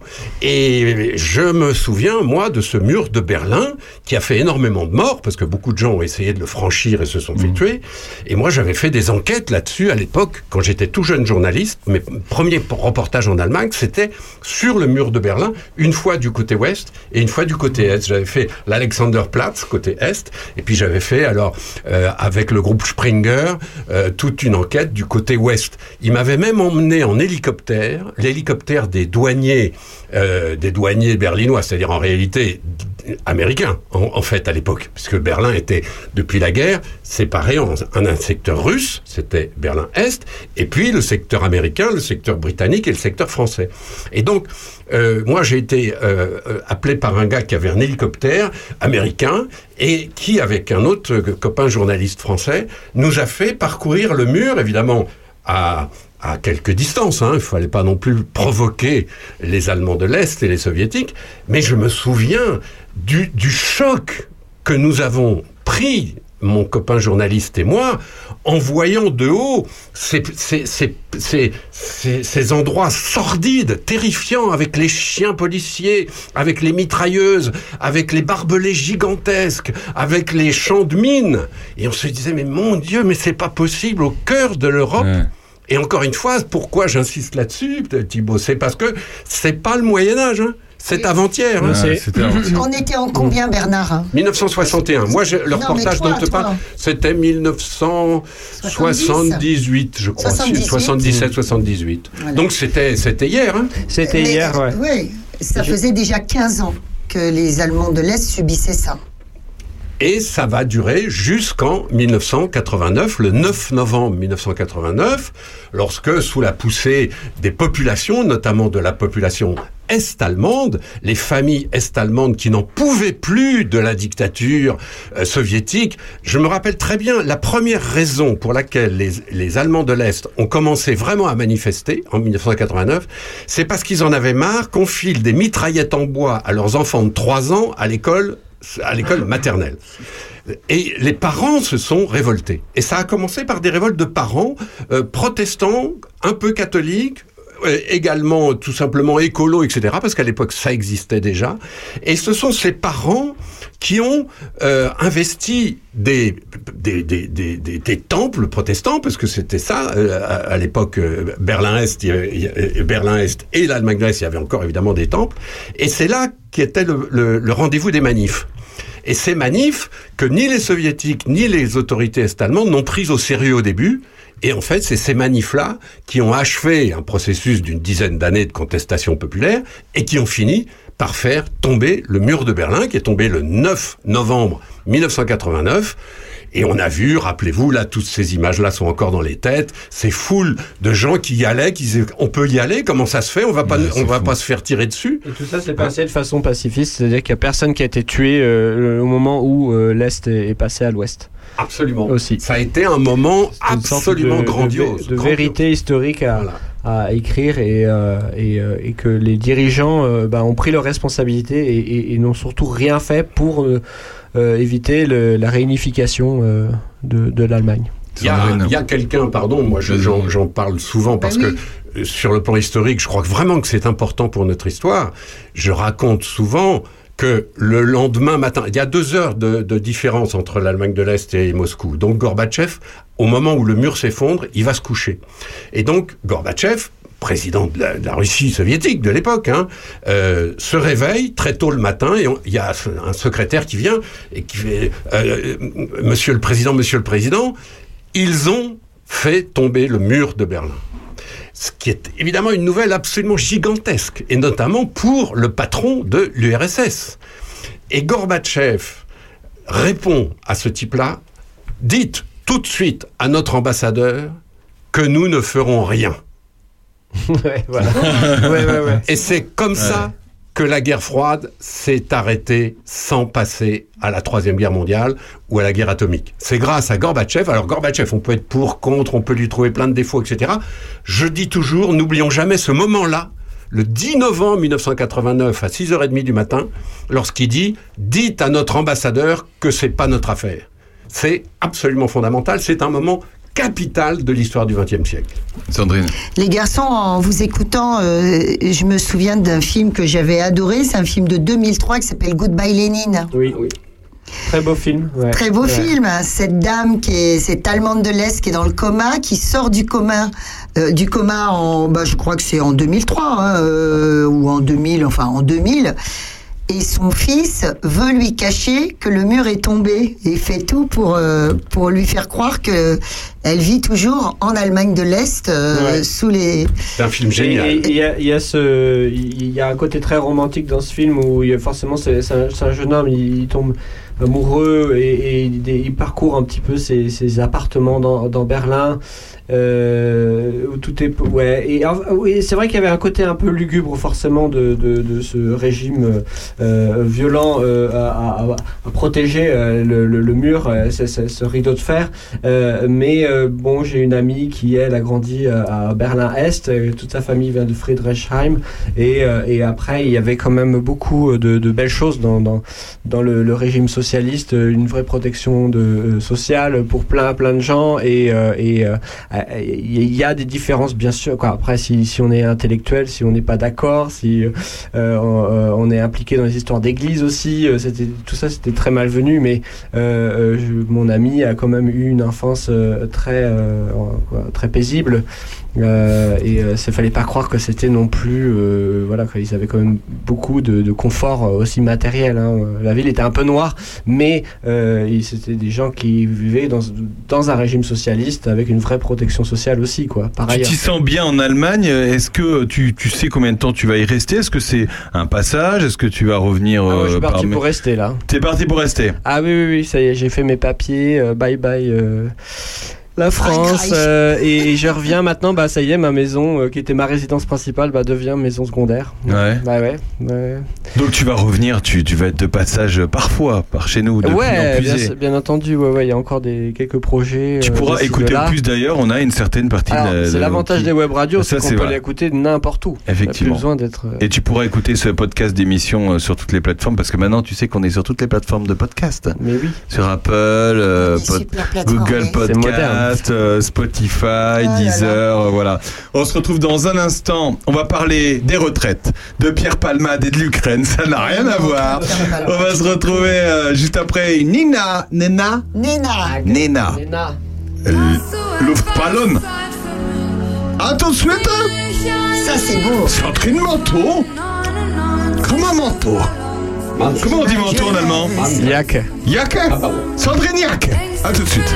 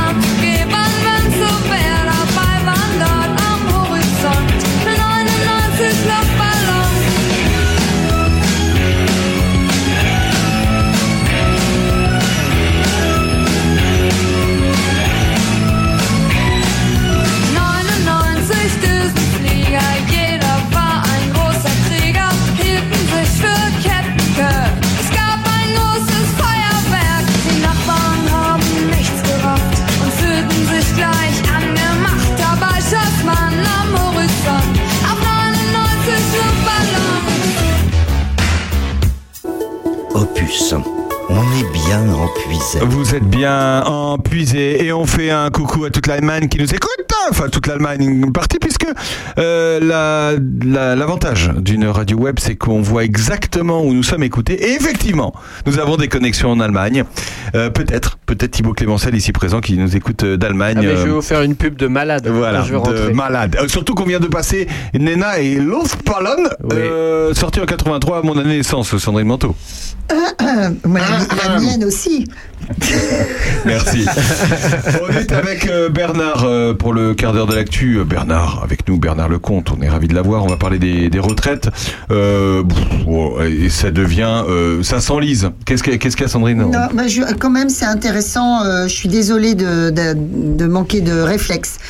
Pour ce qui est de 19... Ah, pardon, euh, Luftballon. Non, non, 19 Luftballon. En fait, euh, c'est euh, 99 euh, ballons de baudruche. Euh, que, donc le, une belle histoire. La chanteuse imagine que ces ballons vont, vont eux, pouvoir franchir ce mur, en fait. Mais oui. Voilà. En fait, faut, Ce faut, regarder la- les, paroles de cette chanson, parce que tout- toute une machine de guerre se met en branle euh, à cause que de simplement 99 ballons de baudruche dans le ciel. Donc il y y, a quelque chose d'assez poétique et, et, euh, un appel à la paix aussi. ouais. Surtout à l'heure où on vient de, de, de flinguer euh, des, Surtout des à l'heure- chinois. C'est à l'heure Oh là là. des ballons, c'est ce qu'il allait dire. Très belle programmation musicale d'Aurélien. transition magnifique. Ah, ça- Euh, Bernard, bon, euh, autant dire que autant dire que l'Assemblée, c'est, c'est- ça devient, euh, ça devient du grand n'importe quoi, mais c'est un spectacle euh, grandiose qu'on vit actuellement à l'Assemblée nationale. Bah, cette semaine, on est quand même. Tout le monde a perdu cette semaine. Tout le monde est furieux.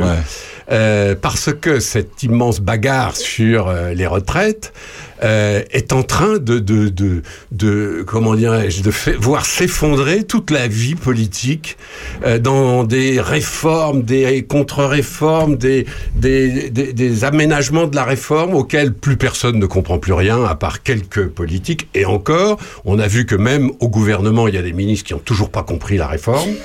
Et on voit deux choses. On voit d'abord cette semaine, on a vu l'amateurisme de ce gouvernement.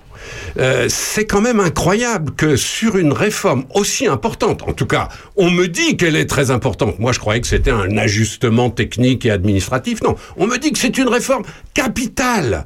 Bon, mais alors si c'est vraiment une réforme capitale, la moindre des choses, c'est que les ministres s'intéressent, qu'ils parlent à la télé. On a vu quatre représentants du gouvernement nous expliquer la réforme, d'ailleurs avec parfois des, des- des différences. Mais où sont les 30 autres?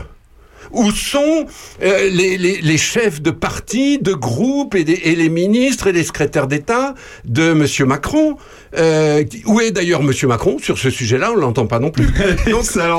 Donc, d'un côté, on voit s'effondrer euh, le minimum de professionnalisme d'une réforme comme ça, et de l'autre, on l'a bien vu jeudi, on voit s'effondrer aussi le nombre des manifestants, le nombre des gens qui sortent, etc. Et donc on se dit, mais qu'est-ce qui va rester de tout ça? Et moi, je vous, ai, je, vous- je vous ai, je vous ai fait une petite liste de ce qui reste de tout ça. Alors, je vous signale que ça va vous casser le moral. tu veux que je te mette une musique avec ou pas? Oh, c'est pas la peine. Mais voilà ce que ça trahit, tout ça. Un, l'amateurisme flagrant de la nouvelle génération des dirigeants français, quel que soit leur parti. Parce que c'est pas les uns ou les autres, c'est tous. Il y a une génération qui est amateur. Et c'est pour ça que la vie politique française, elle est pleine de trucs bizarres qui sont pas satisfaisants et qui font, mais j'y reviendrai à la fin, qu'on finit par ne plus s'y intéresser. Deuxièmement, l'inculture abyssale de la plupart de ces gens-là, surtout en matière économique, euh, on cherche désespérément des, élus de la République, encore une fois de gauche ou de droite, hein, mais qui, touchent un tout petit peu en économie. Troisièmement, franchement, le simplisme racoleur, euh, en tout cas complaisant, euh, de la plupart des grands médias, parce que moi qui suis un grand consommateur de médias, j'ai toujours pas compris, là, les bagarres sur la réforme, je comprends toujours pas. J'essaye désespérément, je regarde la une, je regarde la deux, je regarde BFM TV, je regarde LCI, et il faut impérativement, pour comprendre, aller chercher des papiers de presse écrite dans Le Monde, dans Libé, dans le Figaro, pour essayer de comprendre. Donc ça, ça m'inquiète aussi.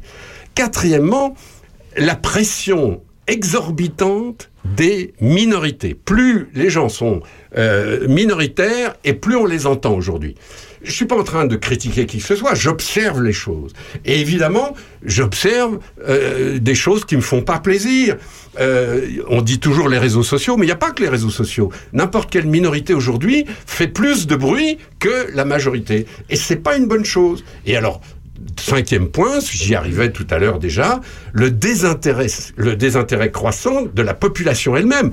Il suffit de se promener dans Charny, d'aller au marché de Charny, de discuter avec les gens. hein.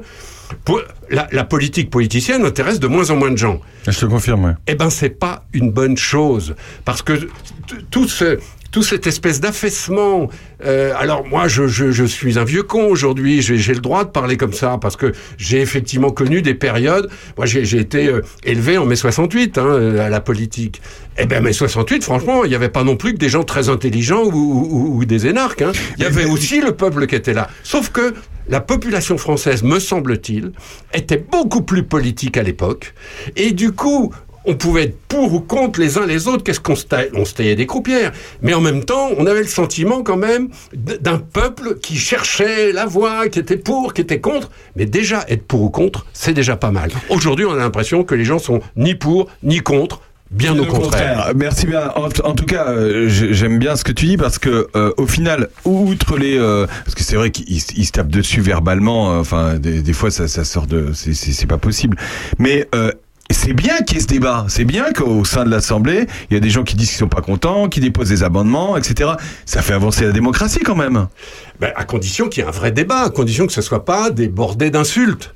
Parce que moi, je suis euh, euh, désolé, mais je peux pas supporter que dans, dans l'hémicycle, où je suis allé des dizaines et des dizaines de fois, parce que j'étais journaliste et j'ai fait un peu aussi de politique et que je connais bien tout ça, et je suis désolé, c'est pas un endroit où on se traite d'assassin. Mais c'est pour avoir sa vidéo sur TikTok? Oui, eh ben alors justement, parlons-en. Justement, est-ce que c'est pas ça le danger? C'est Bah, que des danger. gens, en effet, qui n'ont aucune culture politique, aucune formation politique, et donc, pardon, mais aucune véritable conviction politique, vont en effet faire du chahut parce que ça fait du bruit, le chahut fait du bruit, c'est clair, et puis de temps en temps, l'idéal, c'est de dire une connerie à la télé, parce que là, là, comme ça, on est une vedette pendant deux jours, et ça, ça me choque, franchement. Je veux dire, ça me choque pas au-delà, hein, parce que faut pas non plus... Ouais, bien euh, sûr. bon. Mais, vous voyez, et alors, puisque nous sommes à Charny, moi, je suis frappé de voir que cette semaine, par exemple, l'essentiel des manifs et des actions syndicales, euh, eh ben, c'était dans des petites villes de province. Bah, c'est jeudi, c'était Albi par exemple. Eh ben, c'est nouveau. Et c'est nouveau et ça fait C'est réfléchir. une stratégie de, des syndicats? Pas du tout. Les syndicats sont absolument bluffés et les hommes politiques eux-mêmes sont absolument surpris. Mais ça, c'est intéressant. Parce que ça veut dire quoi? Ça veut dire que dans cette euh, euh, province, comme on dit, les territoires, comme on dit, les régions, ça dépend comment on veut dire pour ne pas faire de peine aux uns ou aux autres, ça veut dire que les gens sont beaucoup plus sensibles à ce qui se passe et commencent à en avoir vraiment marre. C'est-à-dire que ces petites villes où il se passait rien, où il y avait 200 types qui manifestaient pour la CGT, 300 pour euh, euh, l'extrême gauche, que sais-je, aujourd'hui, d'un seul coup, il y a des défilés de 4000 personnes. Ces 4000 personnes, ils sont pas à LFI, ils sont pas à la CGT. Je rappelle que la CGT, c'est 2% des travailleurs français. Hein. Donc, d'où sortent tous ces gens? Eh ben, c'est ça qui me paraît intéressant. C'est là-dessus qu'on devrait réfléchir un peu. Parce que tous ces gens, ils commencent à en avoir en effet marre. Et quand ils protestent, c'est pas pour euh, aménager la loi sur les retraites. C'est pour dire qu'ils existent. C'est de manière générale, ouais, c'est ça. Parce que nous, On à là, Charny, ouais. Mm. nous, à Auxerre, nous, à Sens, euh, nous, à, Avalon. Parce qu'à Auxerre, il y a eu, hein. Mais il y a oui, eu, euh, bien mais sûr, hein. alors qu'il n'y en avait pas, il y en avait pas autant euh, jusque-là. Comment ça se fait? Ça veut dire aussi que les gens se disent, mais il y en a marre de ces gens qui, à Paris, veulent, veulent tout faire pour nous Hmm. et, et se fichent de nous. Et il y a un moment où les gens sont, euh, en ont marre, ils savent eux-mêmes pas très bien pourquoi. Mais nous, on sait bien pourquoi quand on, quand on observe autour de ce micro, les gens qui passent, on discute, etc. Euh, comment expliquer, par exemple, que le collège de Blénaud soit supprimé? Alors il y aura toujours des technocrates pour expliquer pour telle raison, pour telle raison, pour telle raison. C'est le cas. Sauf que tous les politiques de Blénaud et de notre coin sont contre la fermeture du collège de Blénaud. Tous, tous les politiques. Au passage, la plupart savaient que ça allait fermer. Mais depuis ça- des années. ça, c'est- oui, eh ben, Ils, Et aujourd'hui, ils- euh, ils manifestent, scandale, ils écrivent à Paris, ils vont à Paris, ils essayent de faire ce qu'ils peuvent, et ça ne sert à rien. Alors c'est vrai de la maternité de Clamcy, c'est vrai de, de, de, de l'hôpital d'Aval- d'Autun, c'est vrai de, de tous ces endroits, justement ces petites villes, où les gens se disent, mais est-ce qu'on finirait pas par se foutre un tout petit peu de notre gueule? Ben regarde, Parce que- il y a deux ans, la trésorerie qui ferme. Oui, ben voilà, Voilà. ça sert à rien lent. d'avoir des élus dans ces cas-là. Et un jour, la poste va, va, va partir. Tu, tu, tu, tu et le sais SAMU d'Auxerre, le SAMU d'Auxerre, rappelez-vous qu'il y a eu des manifestations à Auxerre pour sauver le SAMU d'Auxerre. Tous les politiques étaient là, de la gauche à la droite. Tous les politiques étaient là. À quoi servent les politiques Puisque de toute façon, il y a un gars qui est le, directeur général de la santé à Dijon qui a estimé qu'on n'avait pas besoin de SAMU à Auxerre. Eh bien, les gens, c'est contre ça qu'ils se révoltent aujourd'hui. Et il me paraît que, je peux me tromper, hein, je suis qu'un observateur parmi d'autres, mais il me paraît que cette semaine, l'actualité, ça n'est pas tant est-ce qu'on va faire les retraites, les machins, euh, 43, et 44 et tout. C'est plutôt ça l'actualité, c'est plutôt ça la nouveauté. C'est qu'on se rend compte que les gens maintenant, ils viennent et ils commencent à dire ça va. Commencez d'abord à penser à nous, le peuple, la population, les, les habitants des territoires, les gens des régions, et, et arrêtez de nous envoyer des ordres comme si M. Macron et toute la technocratie française, plus les élus de gauche et de droite, avaient tous les droits. Non, la- le peuple a sa, a sa façon de vivre, a ses besoins, et il serait peut-être pas complètement idiot de demander au peuple son avis quand on supprime une maternité, quand on supprime un collège ou quand on supprime une, une- un hôpital. C'est ça qui est en train d'émerger et c'est ça qui me paraît le plus intéressant de la semaine. C'est vrai. Liliane, Ox, ça n'existe pas. Oui, non, d'accord, ça t'aurait fait 30 points avec le mot compte triple, mais ça n'existe pas. Ça, c'est le palmade qu'on aimait à l'époque. On va parler un peu de palmade, Bernard, mais en fait, il y a un truc. C'est qu'on va pas se refaire le débat parce qu'on on en bouffe depuis une semaine. On en limite, on n'en peut plus. Mais comment on pourrait parler différemment de finalement de ce qui se passe au niveau médiatique? Parce que on a entendu parler que de ça. Et je pense que les gens, pour le coup, on aura le bol aussi. Euh, ils ont envie de savoir sûrement. Mais comment ne pas parler de cette affaire comme le font les médias depuis une semaine C'est justement parce que les médias en parlent que je souhaitais qu'on évoque simplement ce fait divers. Dans le quart d'heure de l'actu, ça fait partie, parce qu'on le voit partout. Euh, Ce, procès, d'ailleurs, le procès de Pierre Palmade va faire des semaines et des semaines et des mois. hein. Mais ce que je voulais simplement euh, souligner, c'est que un fait divers comme ça, il est normal que les médias s'en occupent et le traitent, c'est normal. Pierre Palmade est un des, humoristes les plus connus français, les plus brillants et les plus doués de, la France d'aujourd'hui. C'est complètement normal. Euh, c'est normal aussi que l'on s'interroge sur la drogue, sur le mal que ça fait, comment se fait-il que, etc.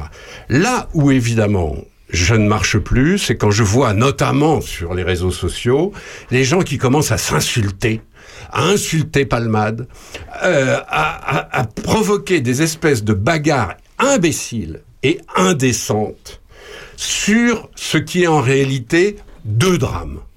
Et deux drames, bah ça, ça fait pas rigoler ni les uns ni les autres. Deux drames.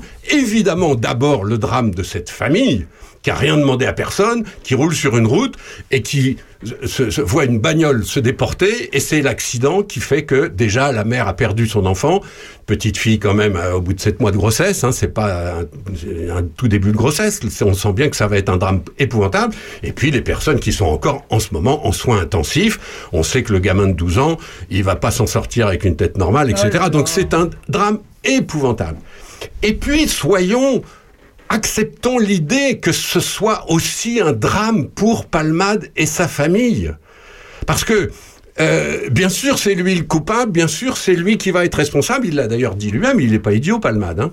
Et on est tous très en colère contre ça. Et en même temps, acceptons tout simplement cette idée que oui, pour l'entourage de Palmade, ses amis proches, sa famille, c'est aussi un drame.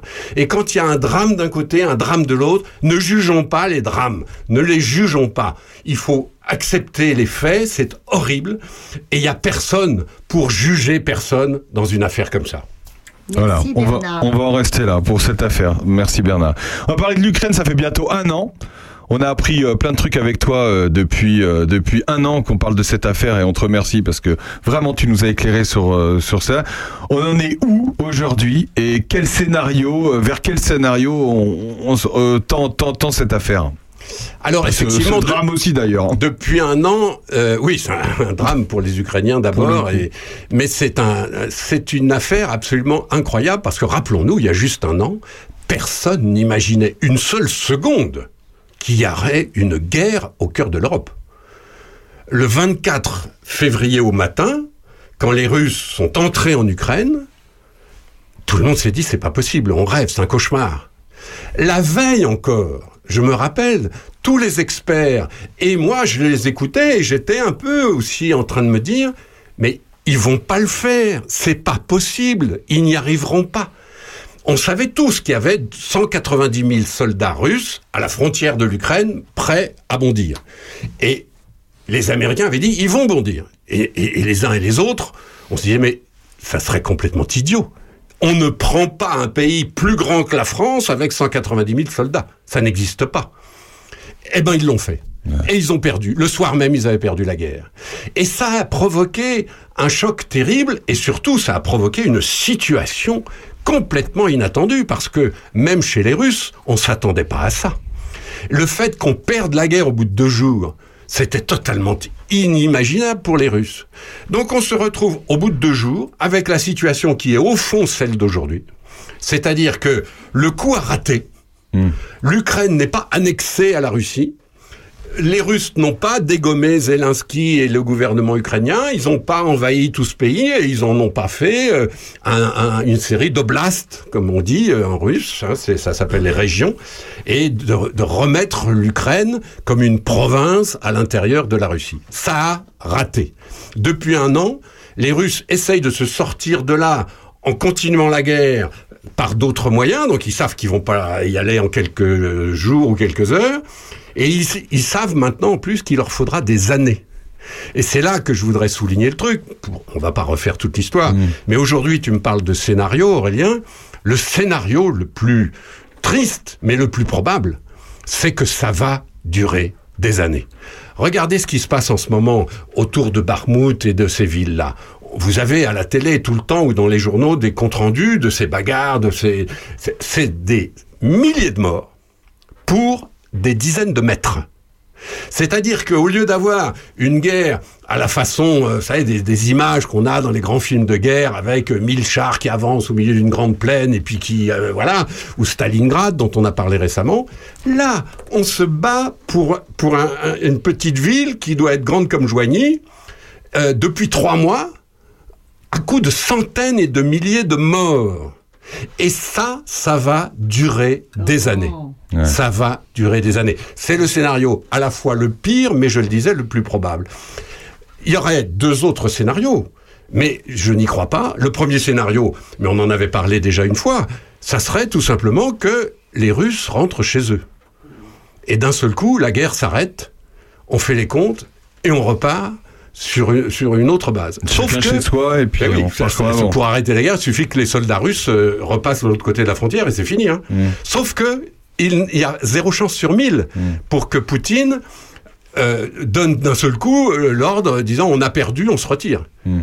Pour une raison toute simple, c'est que si par hasard Poutine donnait cet ordre-là, il serait viré le lendemain. Il serait viré. Ouais, ouais. Donc, voilà. Et de- dernier scénario, bah, euh, qui est aussi un peu, un peu fou, enfin je n'y crois pas non plus, mais il faut pas non plus trop l'écarter, c'est que les Russes euh, reprennent l'offensive avec de plus en plus de chars. On sait qu'en ce moment, il y a des tas d'avions qui sont en train de s'installer de l'autre côté de la frontière. C'est un grand problème militaire, euh, le contrôle du ciel. On va pas euh, disséquer ça ce soir, ce, matin. Mais l'armée russe, elle est mal foutue, elle est corrompue, elle est alcoolique, elle a tous les défauts de la terre, mais elle est inépuisable. On en avait parlé de ça une fois. La. Russie, c'est parlé la semaine 11 dernière. fuseaux Mm. horaires, c'est Mm. 10 000 kilomètres de long, c'est 150 millions de gens. euh, donc, il suffit d'en prendre régulièrement euh, 10 000, 10 000, 10 000, et puis ça fait 10 000 morts, 10 000 morts, 10 000 morts, mais c'est inépuisable, et c'est là où c'est gravissime, parce que, après tout, on peut aussi imaginer, si les Occidentaux euh, baissent l'intensité de leur aide militaire, et si les Russes forcent comme ça un million, deux millions de types, ben, on peut peut-être imaginer aussi que les Russes l'emportent. Et là, je vous dis pas l'horreur, la catastrophe absolue que c'est pour tous les pays d'Europe. Et c'est ce qui prouve qu'on n'est pas sorti de cette auberge-là. Bernard Lecomte qui est avec nous chaque semaine.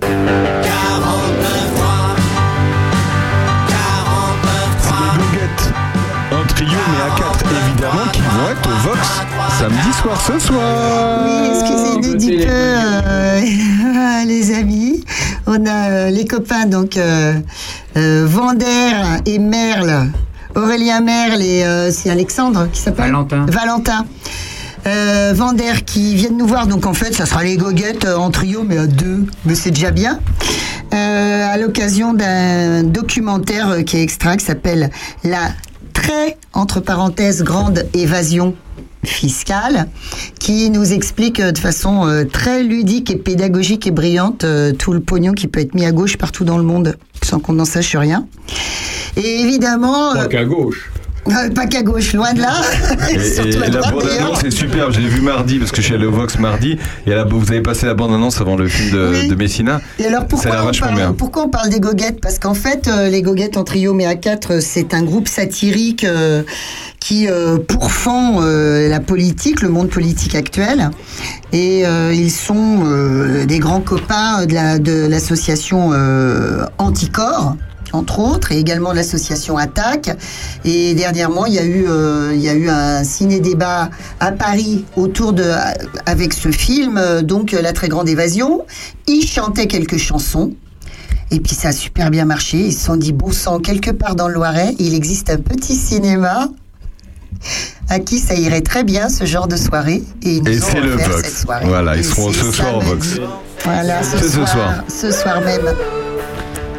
C'est le Madame Sacha. d'une séance de cinéma. hein. Mais oui, évidemment. Madame Sacha, Monsieur Jo qui sont avec nous. Oui. Et qui aimerait bien chanter. Vous allez nous interpréter quoi aujourd'hui Ah bah écoutez, euh, on est dans l'actualité, nous, hein, on rigole pas. Actu, rigole pas. Euh, Comme euh, nous sommes nécrophiles, eh bien, euh, n'est-ce pas Euh, Le 13 février, euh, c'est-à-dire lundi, est- mort un, un immense monsieur de la chanson française qui s'appelle Alain Goraguer qui a été compositeur et qui a été un arrangeur de génie de la chanson française et qui a travaillé avec les plus grands.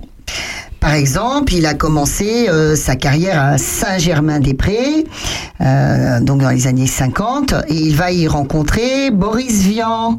Et pour Boris Vian, il va euh, écrire la musique de ça. Par exemple, Monsieur Jo, c'est pour vous. C'est pour vous. Fabriquer une bombe à mes enfants, croyez-moi, c'est vraiment de la tarte. La question du détonateur se résout en un quart d'heure, c'est de celle qu'on écarte. En ce qui concerne la bombage, c'est pas beaucoup plus vache, mais une chose me tourmente. C'est que c'est que de ma fabrication n'ont qu'un rayon d'action de 3 mètres à 50. Il y a quelque chose qui cloche là-dedans. J'y retourne immédiatement. Merci, monsieur Jo. Évidemment, quand on parle de Boris Vian, euh, la belle Magali Noël n'est jamais très loin, puisque Boris lui écrivait euh, plein de chansons à sa muse intelligente, qui fut aussi la muse de Federico Fellini, j'aime le répéter, parce que c'était une- c'était l'une des plus belles femmes de France. Et puis, bah, pour elle, euh, euh, Goraguer a écrit la musique sur, un texte de Vian, que vous connaissez très bien, une chanson que vous connaissez très bien.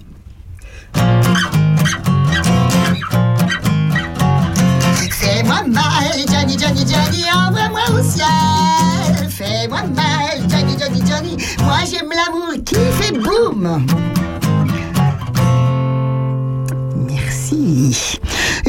Euh, c'est très drôle parce qu'en fait, euh, quand Boris Vian a fait son film euh, J'irai cracher sur vos tombes, eh bien, c'est Goraguer qui a écrit la musique du film. Or, si vous vous souvenez bien, ce sacré Boris Vian, il n'a pas signé, il n'a pas signé J'irai, j'irai cracher sur vos tombes, cracher sur vos tombes de, de son nom. Il a signé quoi? Vernon Sullivan. Sullivan. Or, sachez-le, comme par hasard, euh, l'un des pseudonymes de Goraguer, son grand copain, c'était Paul Vernon. Voilà. Ça, c'est pour la petite histoire que j'aime beaucoup. Et puis, euh, quelques années plus tard, en 1960, il a écrit, il a été arrangeur des chansons de Bobby Lapointe, et notamment l'un de ses plus grands succès, Aragon et Castille. Au pays d'Aragon, il y avait une fille qui aimait les glaces au citron et vanille. Au pays de, Castille, il y avait un garçon qui vendait des glaces vanille et citron. Et puis il y avait un petit jeune là dans le coin qui était bougrement talentueux, euh, qui s'appelait Serge Gainsbourg. Et c'était euh, bah, le début en fait de Serge Gainsbourg. Et euh, jusqu'en 64, Goraguer va arranger tous ses albums. Et avec Gainsbourg, il va également signer plusieurs musiques de films, parmi lesquelles celle-ci.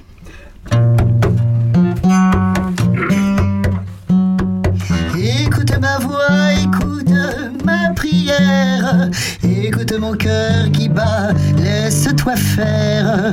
Je t'en prie, ne sois pas farouche, quand me vient l'eau à la bouche. Je te sens confiante, je te sens captive, je te veux docile, je te sens craintive. Je t'en prie, ne sois pas farouche, quand me vient l'eau à la bouche. Et tiens, tiens, tiens, voilà l'avènement des yéyés. Et euh, le petit Gainsbourg, il se dit que c'est l'occasion quand même de changer de cheval. Alors il rencontre qui? Il rencontre une petite jeune, une petite jeune avec une cuillère en argent dans la bouche qui s'appelle France Gall. Et puis euh, il demande à son copain Goraguer de réaliser euh, les arrangements pour les chansons de cette petite jeunette. Et ça va jusqu'à, évidemment, poupée de cire, poupée de sang. Oh, donc, c'est trop ça. Je, je suis une poupée de cire, une poupée de son. Mon cœur est gravé dans mes chansons, poupée de cire, poupée de son. Si je meilleur, si je pire qu'une poupée de salon. Quand je vois ma vie en rose bonbon, poupée de cire, poupée de son. Allez, Grand Prix euh, de l'Eurovision. Voilà, alors on est maintenant en 1970. Eh bien, euh, Goraguer sera l'orchestrateur de chansons de plein plein d'interprètes. Allez, je, je, non, on y va. Adamo, Brigitte Bardot, Brigitte Fontaine, Juliette Gréco. Tu l'as pas ça là-dedans si, c'est page Il est où 3. Il est là. Page- page 3. Tiens, ça vous Ouais. connaissez ça un petit poisson, un petit oiseau, c'est mes d'amour tendre. Mais comment s'y prendre on est dans l'eau? Un petit poisson, un petit oiseau, c'est mes d'amour tendre.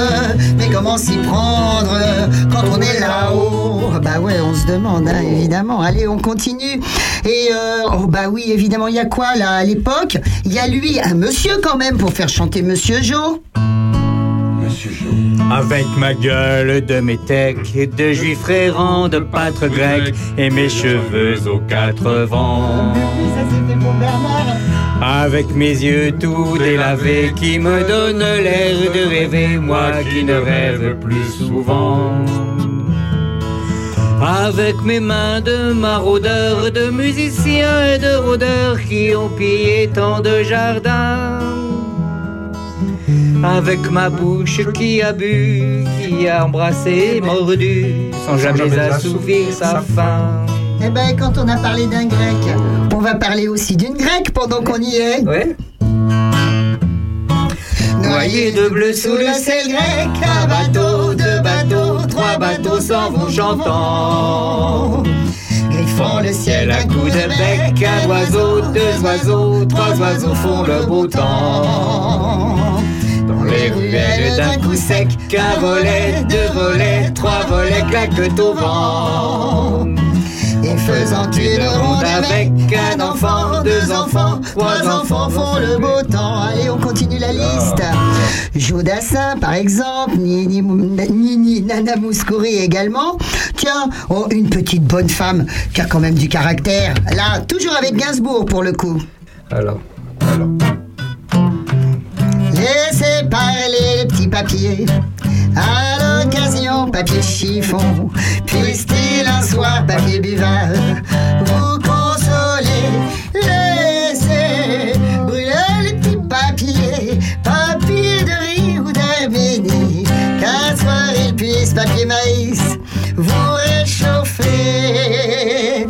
Et alors là, quelques trucs assez incroyables si je vous dis que Goraguer a fait l'arrangement de Yesterday pour les Beatles.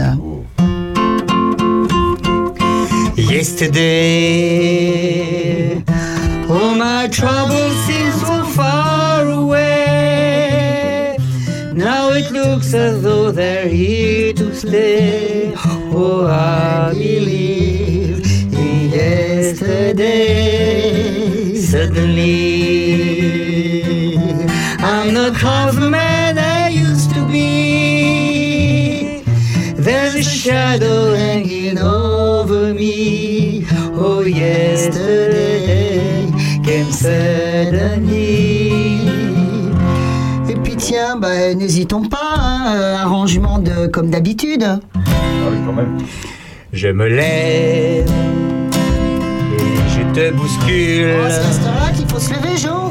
Tu ne te réveilles Oh, c'est pas bon, on s'est couché tard. comme d'habitude. Sur toi, je remonte. Oh, ça va, t'es pas mon père. J'ai peur que tu aies froid comme d'habitude.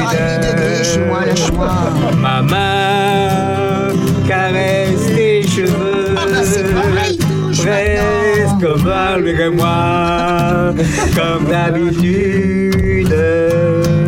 Mais toi, tu me tournes le dos. On va plutôt faire le café, c'est bon, c'est bon. Comme d'habitude. Eh, c'est bien tout ça, mais sachez qu'Alain Goraguer, il aura atteint le sommet de son, de son œuvre d'arrangeur orchestrateur lorsque Jean Ferrat va lui demander d'habiller bah, tout son répertoire en fait. Alors c'est Potemkin, c'est La Montagne euh, Deux enfants au soleil. euh.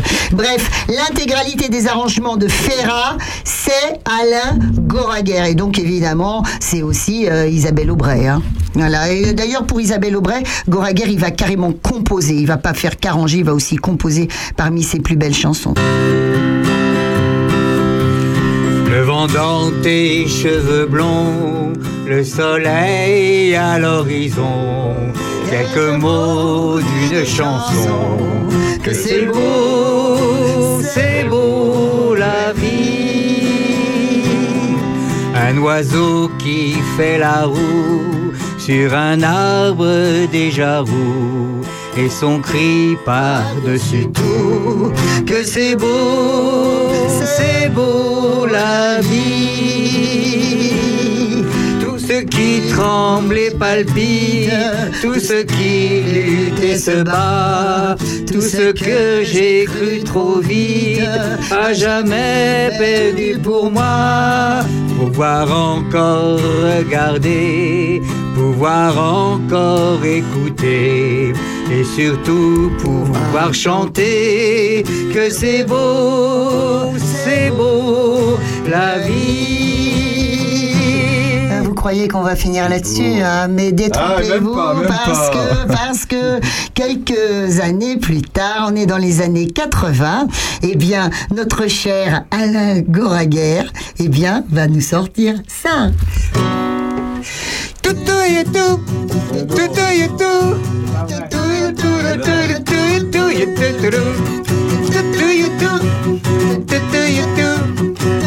Tout et tout.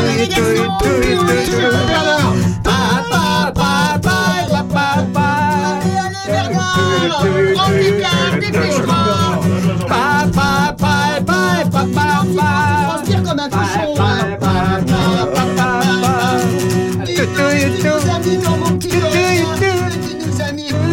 Joli petit rose des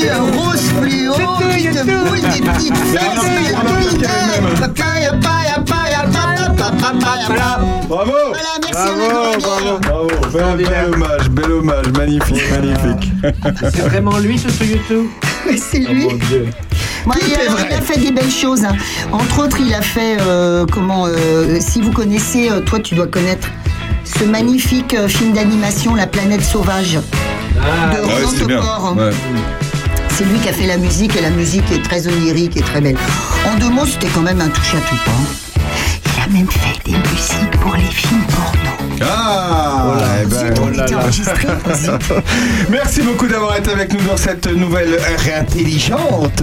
Le samedi à 11h, le mardi et le jeudi à 17h. Elle était consistante, hein, mes amis. Très consistante. Elle était très consistante. Merci à tous. C'est une super première partie avec Pascal Cronier, avec euh, Bernard euh, Jobert et Bernard Lecomte évidemment.